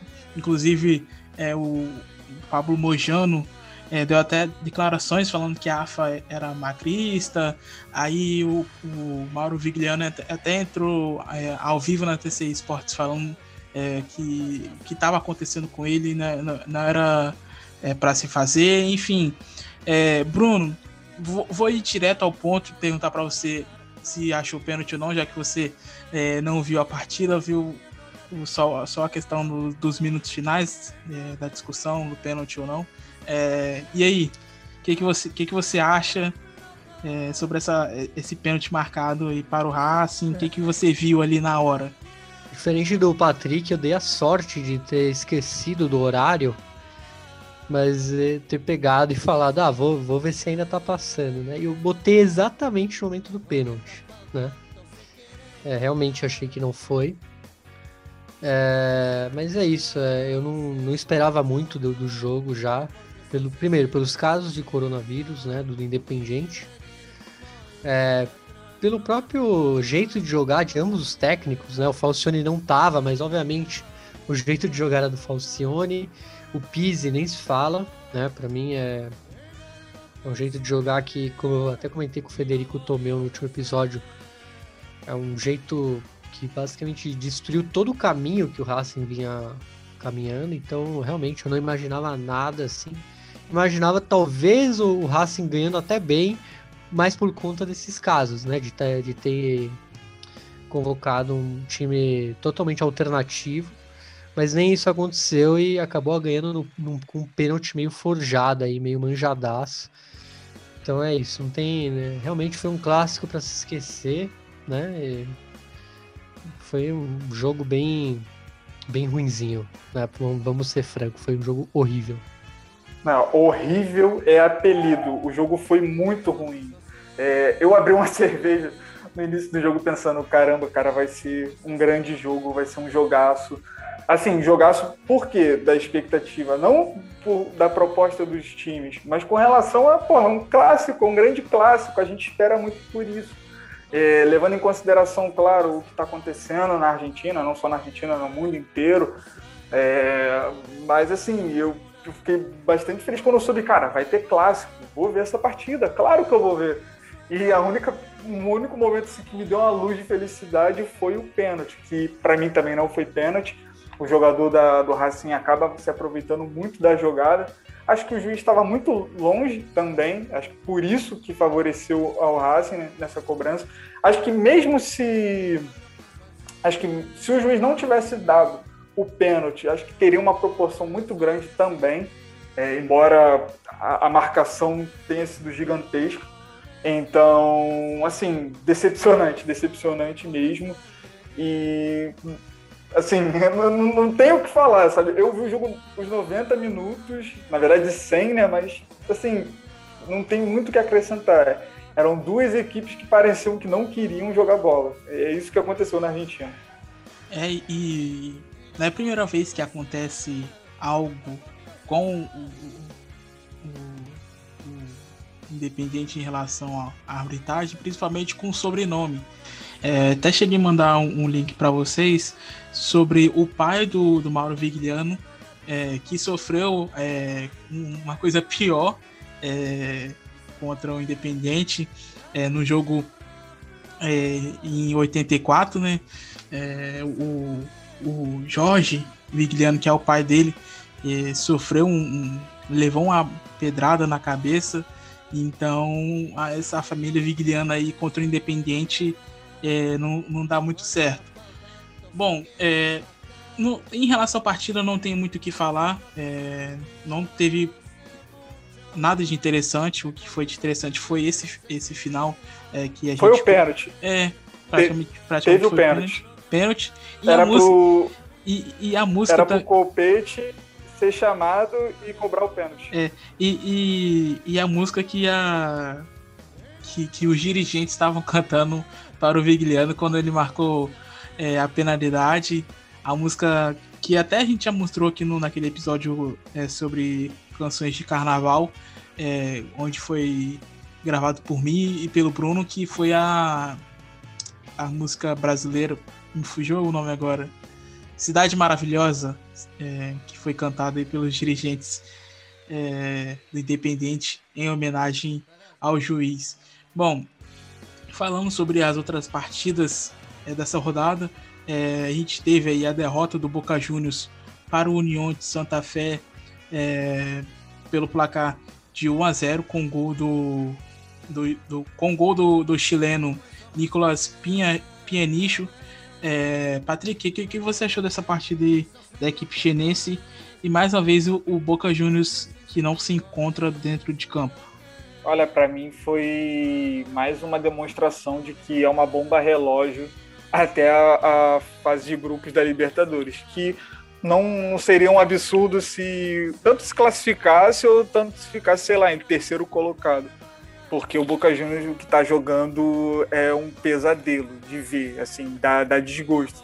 Eu tive mais uma um azar de pegar essa partida porque a forma como União de Santa Fé anulou a, as jogadas do Boca Juniors é, é imensa. E, e, vale só destacar que é, essa derrota, essa derrota é, ela aconteceu e, e, é muito curioso, está é, sendo muito curioso saber como está sendo o bastidor do Boca Juniors com relação a isso, porque muitas das vezes que o Boca Juniors é, fazia uma partida muito ruim, acaba sendo salvo pelo gongo de alguém meter um gol do nada e aí consegue o empate ou consegue a vitória no finalzinho e tudo mais. É, é, é interessante saber como vai ser, a, a, como foi a repercussão dessa derrota, se foi ao ponto de ser como a do Tajeres é, no, na, na bomboneira, porque o Boca Juniors tem muitas dificuldades e não é um time tão ruim assim. Eu não acho que o time do Boca Juniors seja um time para jogar esse futebol que está jogando. E aí eu vou acabar falando diversas coisas que eu falo em todo episódio, todo episódio, dizendo como o futebol desse time está sendo muito é, desperdiçado. Então eu passo a bola de novo para você, Thaleson, para dizer que assim, quem não viu o jogo não perdeu muita coisa. Porque é, era o Boca tentando jogar da sua forma, a União de Santa Fé tentando anular os espaços e conseguir a, alguma, alguma transição rápida e, e assim conseguir o gol. Então, basicamente, também não foi uma outra partida que, que a gente olha e fala, caramba, assim, deve ter acontecido algo de incrível, assim. Não é, nada que aconteceu acabou sendo uma novidade. É, e Bruno, as partidas que aconteceram também não foram nada de interessantes né, nessa rodada. E eu até queria perguntar para você sobre em relação ao russo. É, nos últimos anos o Boca é, não tem jogado muito bem, isso, isso é fato, mas tem conquistado os, os campeonatos nacionais, né, no caso da, é, do campeonato argentino. É, foi com Alfaro, foi com agora com Russo, foi com, com Guilhermo. Então, o que, que acontece com o time que não joga, mas vence o, o, o campeonato nacional? É estranho, né? Mas é, entra aí um, um, quesito que muitos acham que talvez não entre, mas entra sim, né? Pelo, até pelo respeito que o adversário é, entra em campo, que é o peso da camisa, né? Obviamente tem isso. Mas acho que muito maior que isso é a qualidade dos jogadores. Porque a gente nunca viu um Boca com jogadores é, muito ruins ou medianos. São sempre pro, futebol argentino são é quase a, o supra-sumo, né? A maioria, pelo menos nos últimos anos, a gente vê é, jogadores de ótimo nível. E é isso. É, é realmente acho que é, não precisa de uma genialidade né, para ganhar o, esses últimos títulos argentinos. É, o River, que talvez seja o time mais bem treinado e, e tenha também bons jogadores, é, todos esses anos ele acabou se focando nos mata-matas. Né? Ele acaba perdendo foco e deixando o título para o Boca. Né? Acho que é muito mais isso do que. Pô, uma, pô mas o Alfaro. Bom, o Alfaro, por exemplo, ele seguia uma linha bem mais defensiva e tal é, era um cara que não encantava ninguém, mas às vezes é o que o, é que um time como o Boca precisa. Né? Ele, tem, ele já tem um grande elenco. Né? Ele talvez não precise ser um time que jogue lindamente, etc.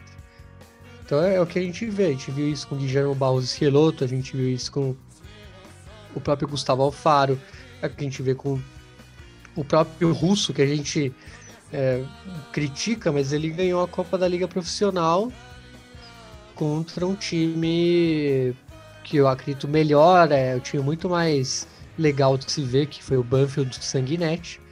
Mas é isso, é com o justo o Boca consegue, né? Com o justo, vamos dizer assim, com o pouco que tem, e que não é pouco, que são grandes jogadores, é, ele compensa todas as deficiências né, que, que ele poderia ter. Que é o que a gente vê, né? A gente sempre comenta aqui algo do tipo, pô, mas aí o Cardona botou a bola né, no, ele botou a partida no bolso. Ah, o Tevez estava inspirado. Então é isso, são essas coisas, né? Os caras têm material para ganhar. Né? Não precisa ter um, um professor Pardal, um gênio tático para conseguir. É, o União de Santa Fé que não vencia no Boca Juniors no 15 de abril, que é a, a sua cancha, né? É, há 18 anos, a última partida vencida do União lá no 15 de abril foi no dia 23 de fevereiro de 2003, é, válido pelo clausura, onde o União venceu pelo placar de 2 a 0 com gols é, com dois gols de Pablo Eduardo Isla de cabeça. Bom, é, o River Plate aí que é, bateu o, o Colón e acabou com a invencibilidade aí da equipe é, de Santa Fé Vale lembrar que o Colón estava sem Puguita Rodrigues, né, que testou positivo para o coronavírus. É... E, e, Bruno, o, o Colón aí é, parou é, diante do River, é, Colón que era a única equipe que estava é, ainda invencível, né? Não tinha perdido nenhuma partida e sofreu a sua primeira derrota é, para a equipe milionária no último domingo. É, é, é, eu acho que o Colom, ele, ele realmente é um time que surpreendeu, acho que até pelo, pelos nível, pelo nível de jogadores, técnico e tal, a gente foi pego meio de surpresa de, de estar tão bem assim. E, e ele deu uma sorte, talvez, um, um pouco do calendário e tal, apesar de que realmente é um time é, a se ter em conta para essa fase, talvez, de mata-mata. Mas aí, quando você chega um River, é, é quando você realmente é testado, né? Quando você realmente vê se o time talvez tenha aquele os, é, na língua inglesa eles chamam né, o punch, né, de chegar até o fim, né, o sprint final. E o Colom mostrou, acho que contra o River, que ainda precisa de muito assim para ser um time para a gente encarar como é, um candidato ao título. Né, o River realmente ele é o talvez seja é, a, o limitador aí, né? Quem consegue superar o River de algum jeito que seja, tanto na tática quanto em, em raça, é, a gente vê que seja um time para ser levado em conta. E o Colón é, pegou o River e realmente não, não conseguiu fazer o que vinha fazendo. Né? O River tem seus, seus méritos, né? É o time que domina assim, o futebol argentino e não é à toa. Então é, é isso, né? O Colón falta, falta um falta ainda pro Colón ser um time que a gente fale, pô, fez uma ótima campanha e ainda, tipo, e dá para cravar que seja um dos né, competidores. Então vamos ver o que o Eduardo Domingues pega aí desse jogo. Acredito que ele tenha levado muito aprendizado. É, vamos ver se o Pulga também, se ele também, se ele aprende com, com essa derrota aí. Vamos ver, né? O Colón é um time que, que realmente empolgou a gente e talvez seja a grande surpresa aí desse ano. É, Patrick, o que, que você achou aí é, dessa vitória da, da, equipe missionária, é, que está é, na segunda colocação com 15 pontos e já projetando é, uma, um possível chaveamento aí é, na fase de mata-mata, tá dando Colón e Boca Juniors, é, River Plate e União, e se caso Boca e River pa, é, passar, os dois se enfrentam. E que curioso, né? pode ter dois clássicos. É tanto o Boca Juniors e River Plate, quanto o Colón e o União de Santa Fé. Bom, é, com relação a, ao clássico, a gente vai torcer bastante, porque eu, pelo menos, eu gosto muito dos clássicos. Com relação à partida do River e do Colón, eu digo que foi mais uma partida em que o River teve, um, um, durante um, um início assim do primeiro tempo, uma dificuldade de conseguir gerar os espaços. Até porque o Colón ele vinha também de um desfalque muito importante, que é o Pulga, e também está enfrentando na casa do na, na, casa de um dos melhores adversários que poderia pegar. Então, o, eu acho que o trabalho do, do, Eduardo Domingues, o plano do, do Domingues para esse jogo, ele foi muito, muito, bem, muito bem pensado, mas ele não foi muito bem executado. Apesar de, de alguns jogadores do Colón ter se destacado consideravelmente bem o Facundo Farias, o Cristian Bernardi, o Rodrigo Aliendro. É, são jogadores que dois, dois de, é, desses três jogadores fizeram gols. É, mas no caso do, do, do Colón, acho que pecou muito com relação às oportunidades e também acabou sendo prejudicado com a expulsão, né? Porque o Alex Castro ele leva o, não é nem o segundo amarelo, ele leva o vermelho direto e é, pelo ângulo que a TNT Sports mostrou, eu acho que, que valeu é, a, a mãozada que ele dá. É, então, olhando para esse contexto de aos cinco minutos do segundo tempo você perder um jogador expulso e tendo que enfrentar o River Plate, é uma questão de tempo para o River Plate fazer o segundo gol. Só que o segundo gol ele vem de uma falta muito bem cobrada do Anrileri. E não é nem você pensando, nossa, vai, o River vai ter mais espaço para fazer o segundo gol, então é, vai para cima. não foi o que aconteceu. E aí, logo depois do, do segundo gol, acaba é, acontecendo um pênalti também, é, bobeira também da, da, da zaga sabaleira também, é, com um toque de mão assim bem, bem infantil e que o Gonzalo Montiel bateu assim de, com categoria. E só depois o, o, o Colón acaba tendo uma. É, assim, vai pro tudo ou nada e resolve jogar mesmo para cima do River Plate e acaba fazendo um gol com, com o Rodrigo Alheiro, né, numa jogada de escanteio. E aí depois que o River acaba é, tremendo um pouco e, e, e, compreensível, né, de que você está ganhando por, por 3 a 2 com um jogador a mais, você tentar se defender e explorar um pouco no contra-ataque. E foi o que o River fez. Só acho que é, é, essa questão dos primeiros 20 minutos do River Plate ter a dificuldade de criar, acho que vem muito, muito, de muito tempo atrás, vem lá do, se não me engano, contra o Argentino Júnior, é, que antecedia o Super Clássico com Boca Juniors. E, e é algo que o, que o, que o Gadiardo está tentando colocar, está tentando resolver. E, e, é algo que eu, que eu pelo menos sinto nessa partida que é o isolamento do, do Nicolás de la Cruz. Ele tem se destacado muito acima do, dos outros jogadores, muitas das vezes até sozinho.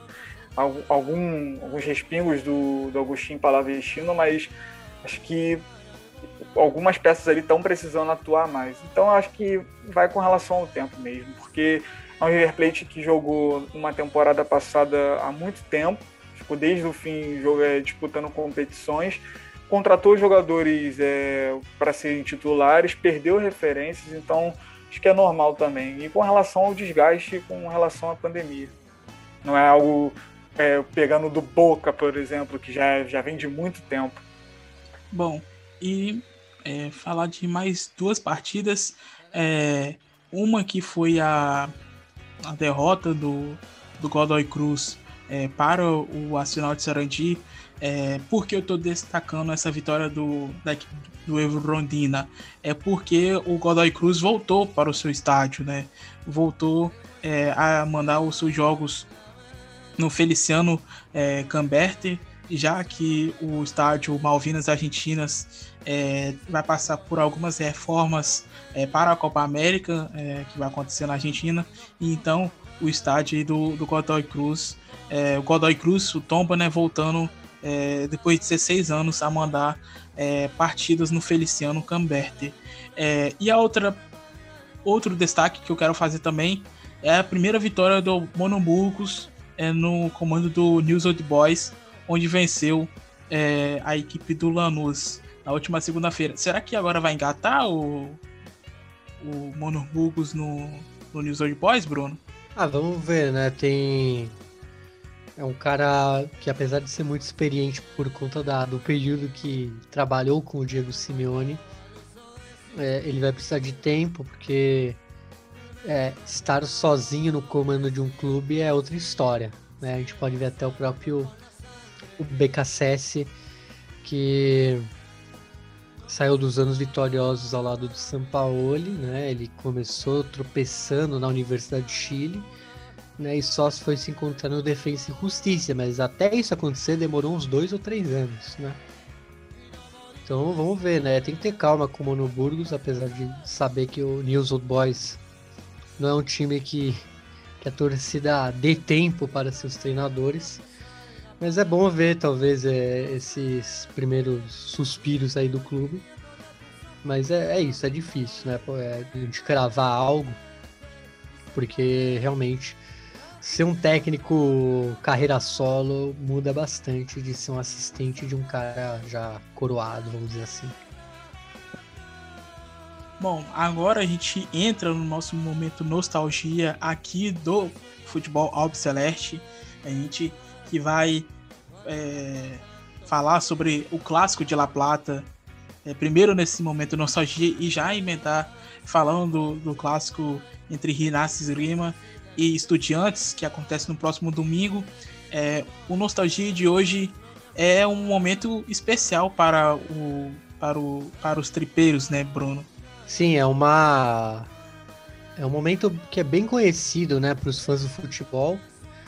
Né, muitos talvez não lembrem qual foi o jogo, mas é justamente o dia do terremoto, né? Que um gol de futebol causou um terremoto, um sismo.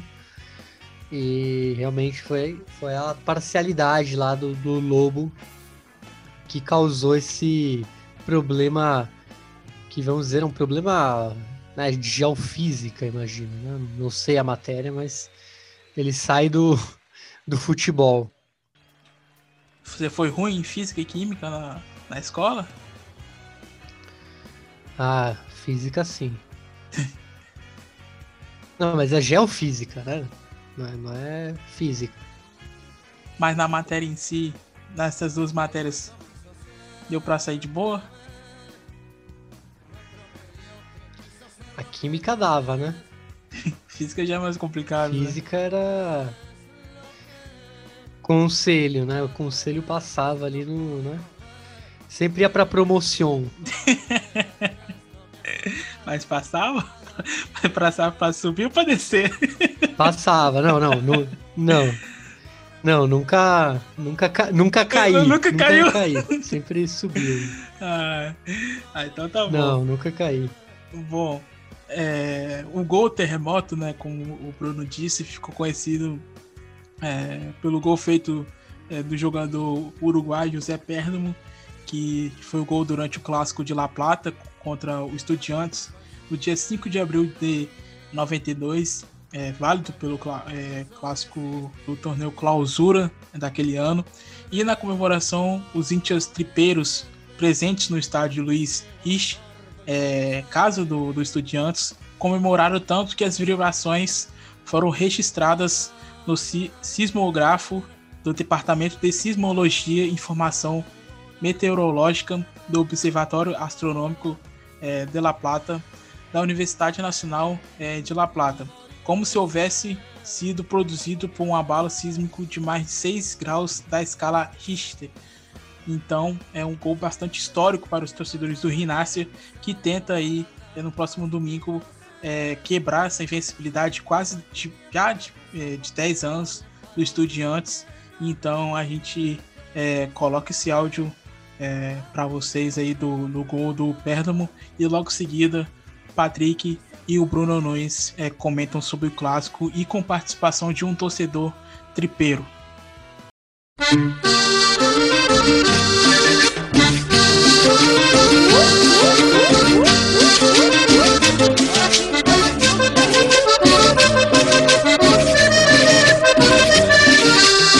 Me parece, va.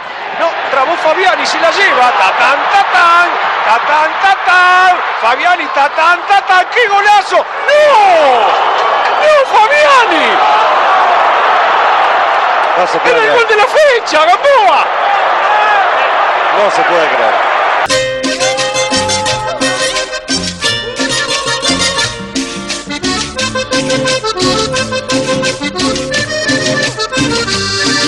Perdía. Aredes. Pica Torres. Atención con esta. Torres, Torres, Torres, Torres.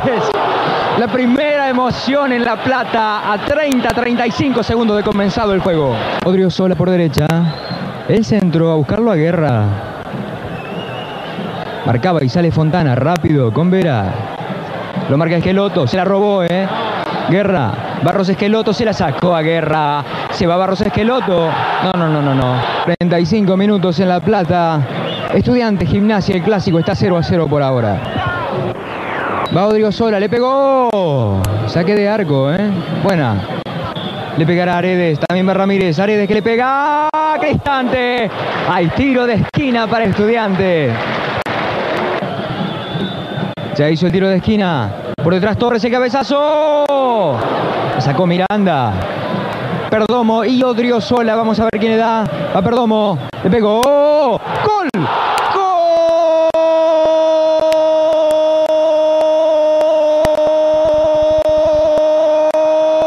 ¡Gol del Lobo!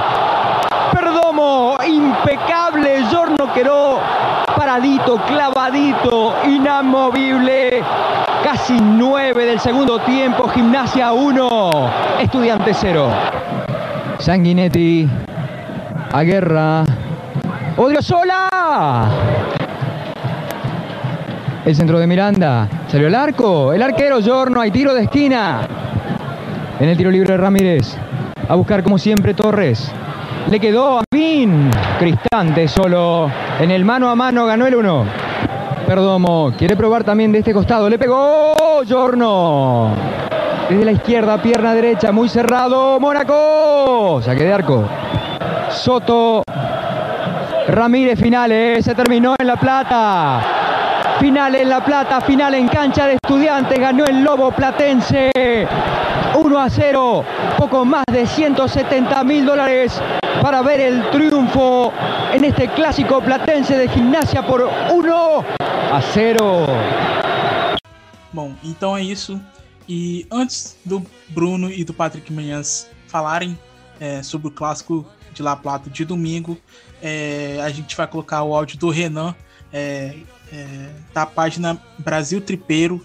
É, ele que é torcedor do Rinácia e participou com a gente lá atrás, ano passado, falando sobre o Diego Maradona no Rinácia. Então, é, o Renan volta aqui mais uma vez é, para participar do Futebol Celeste. Agradeço demais ele por ter aceito o convite, ele que está na, na, correria aí essa semana e, e tirou um tempinho para poder é, mandar esse áudio aqui é, para o Futebol Celeste. Então, Renan, muito obrigado e fiquem agora com o áudio dele.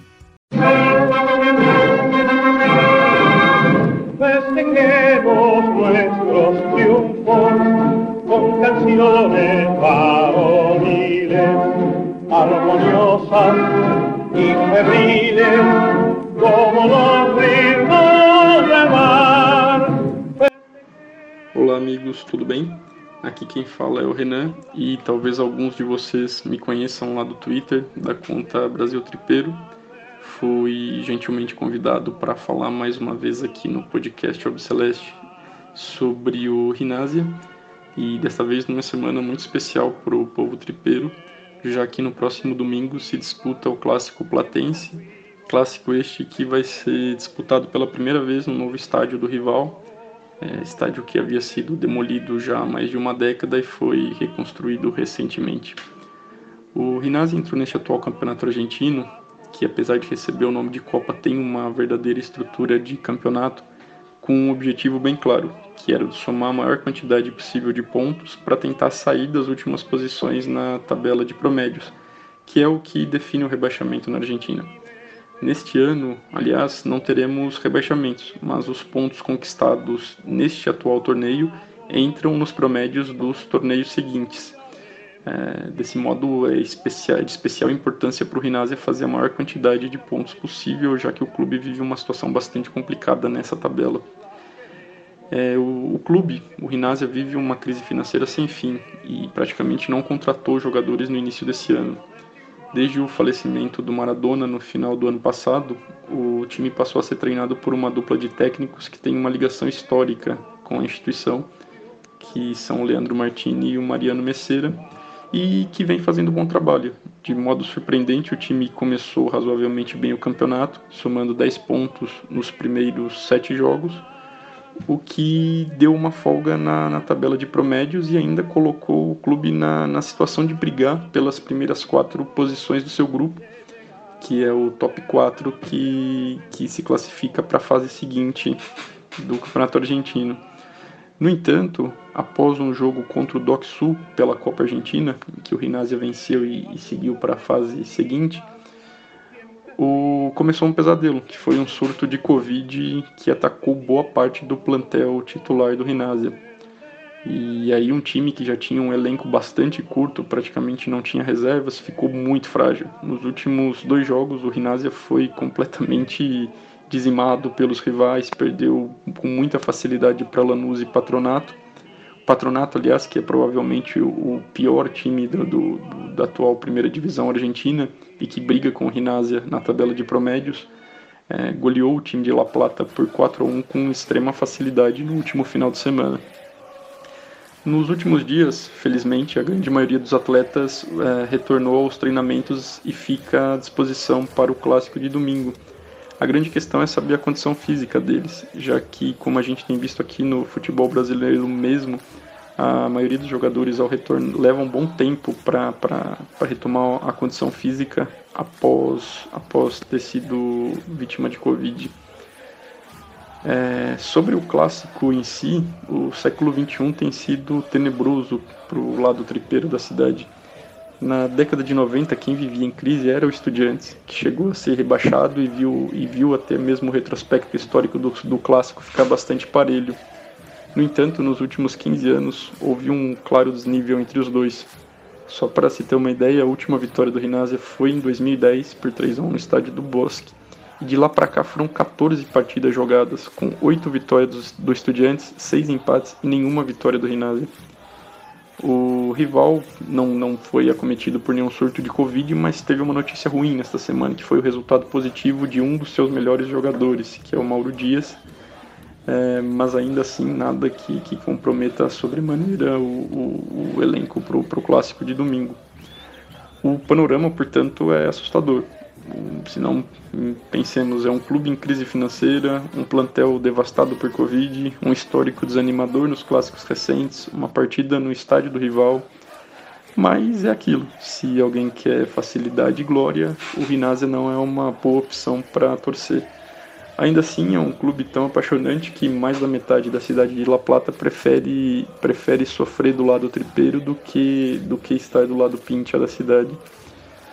O Rinaz é povo, é paixão popular, é a grande massa de La Plata. E se existe alguma justiça divina, algum dia é, as alegrias virão para este clube. É, meu palpite é que vamos ganhar de 1 a 0. E se isso acontecer, não vai existir lugar melhor no mundo para se estar no domingo do que em La Plata. Numa das últimas vitórias tripeiras no antigo estádio do Estudiantes, a cidade literalmente balançou com o gol do Rinazzi. Fato que foi até confirmado por um sismógrafo e ficou marcado na história como o gol do terremoto. É isso, amigos. Para quem nunca teve a oportunidade de assistir o clássico de La Plata, é uma opção imperdível. Uma das grandes rivalidades do mundo e provavelmente o mais violento dos clássicos argentinos. Em 2018, eu realizei um dos meus grandes sonhos e fui até La Plata ver o clássico foi algo único. Quem quiser ver o vídeo do recebimento que eu gravei está lá na minha conta do Twitter Brasil Tripeiro. Ainda não sei se haverá transmissão do grupo Disney no Brasil. Espero que sim. Um abraço e vamos Rinácia.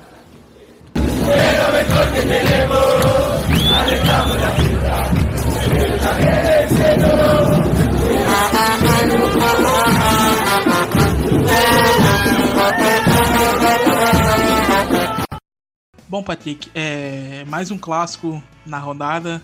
É, acho que esse, esse, você espera que seja mais, é, mais emocionante do que o clássico de Avejaneda, né? É, outra oportunidade de algum clássico dar aquela emoção, né? Assim, com relação a esse clássico, eu confesso não estar tá com uma grande expectativa, apesar, apesar de ser um grande clássico né, de La Plata muito por conta de o momento das duas equipes, porque o Rinásia ele está ali no, em décimo colocado do, do, do outro grupo é, e acaba não tendo tantos, não só tantos destaques assim, como há, há um tempo atrás já era assim. Eu, é, é, é, infelizmente dizer, né, que boa parte da, da galera que parava para ver o Rinásia jogar, e aí o Renan que me perdoe, mas era muito por conta do, do que era quem era o técnico porque dá, dá essa sensação. E aí você olha o, o Renato agora jogando, você olha assim e pensa, pô, cara, não, não te cativa, não, não, não para para querer olhar. Apesar de virarem a chave para enfrentar o maior rival, que é o Estudiantes. Que, no caso do Estudiantes, já passando para esse time, é, não vence, é, venceu a, a primeira nos últimos cinco jogos. Então é um trabalho do, do Zineliski também, que também, claro, está no início, mas oscilando bastante. Só que você olha por causa do, do Estudiantes, é, oscilando com 15 pontos, em terceiro lugar, só atrás do River Plate e do Colón. Atrás do River é muito com, com, empatados com 15 pontos. Então, é, a ver como é que vai ser essa situação do clássico que, assim, desperta, mas pelo fato de ser o clássico.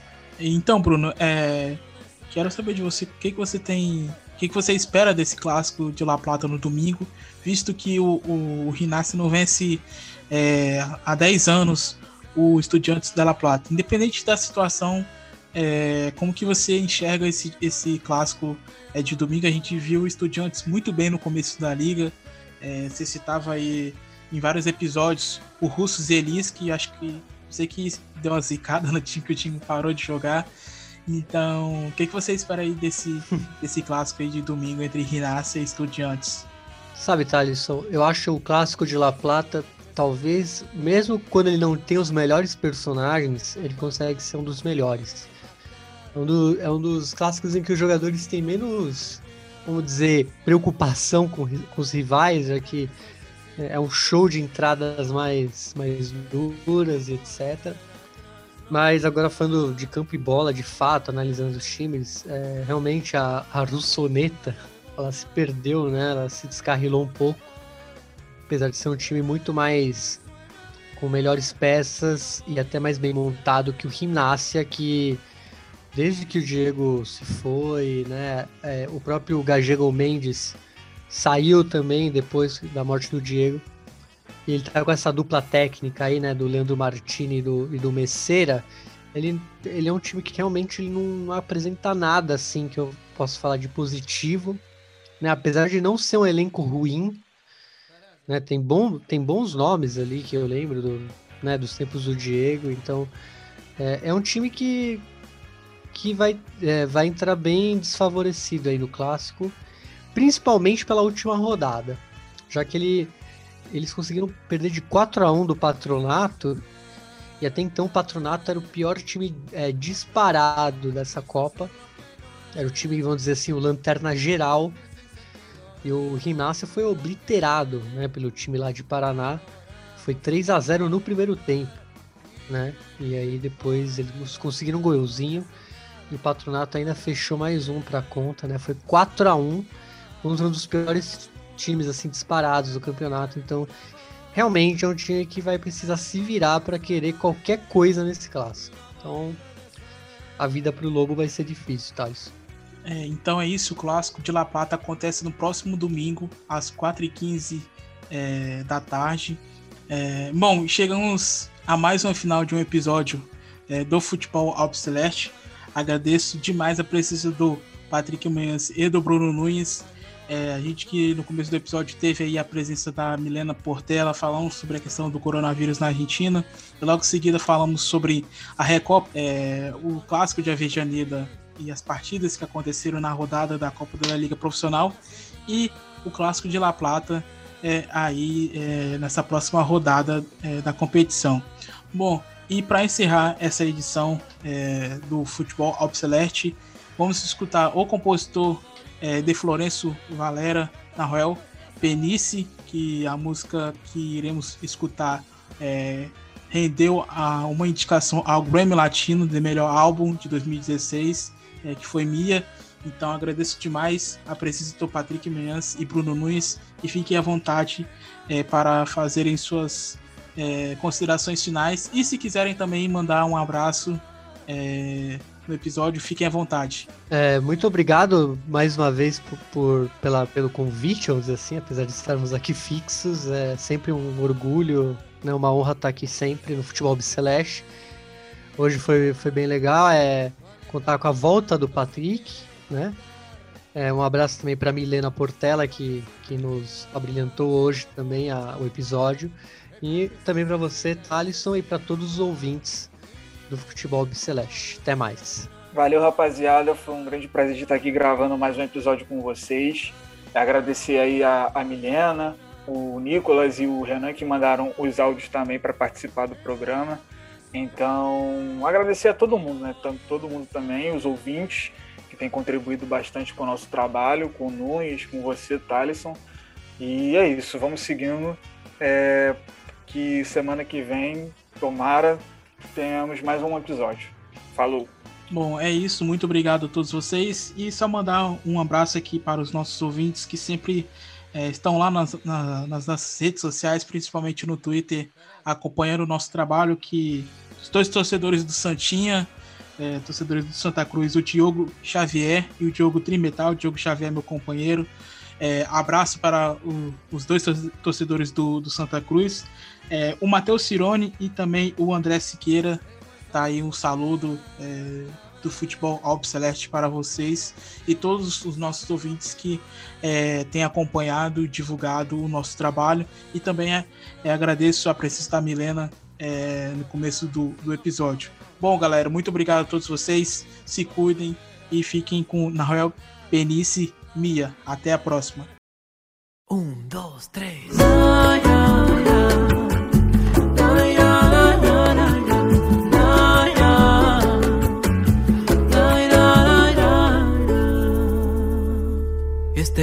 Parpadear junto al despertar al mirarme entre mi piel y sentir que puedo abrazar el mar y besar tu desnudez. Es como plasmar el sueño realidad, como cambiar la luna de lugar, como frenar la arena de las horas que el tiempo nunca sobra. Este refusilo, este titilar de estrellas en tu voz, de aire dulce como miel para el corazón. Es como descifrar claves del amor, tener la llave del portal del sol, entrar contigo aunque nos queme el intento, si es fuego el sentimiento. Mira que estoy planeando no dejarte ir jamás. Y yo que prometí que no me iba a enamorar.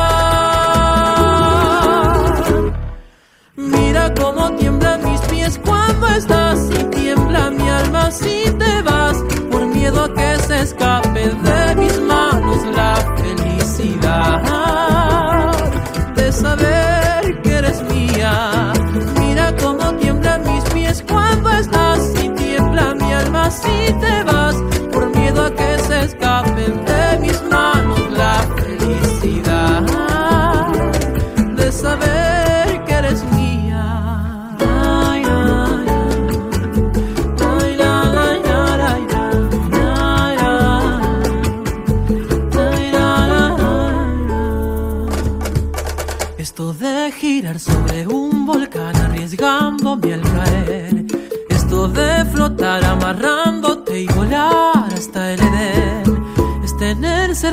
de que eres tú. Ese motivo que tanto esperé para entender que no es tan gris la vida. Si luz cuando respiras. Mira que estoy planeando no dejarte ir jamás. Y yo que prometí que no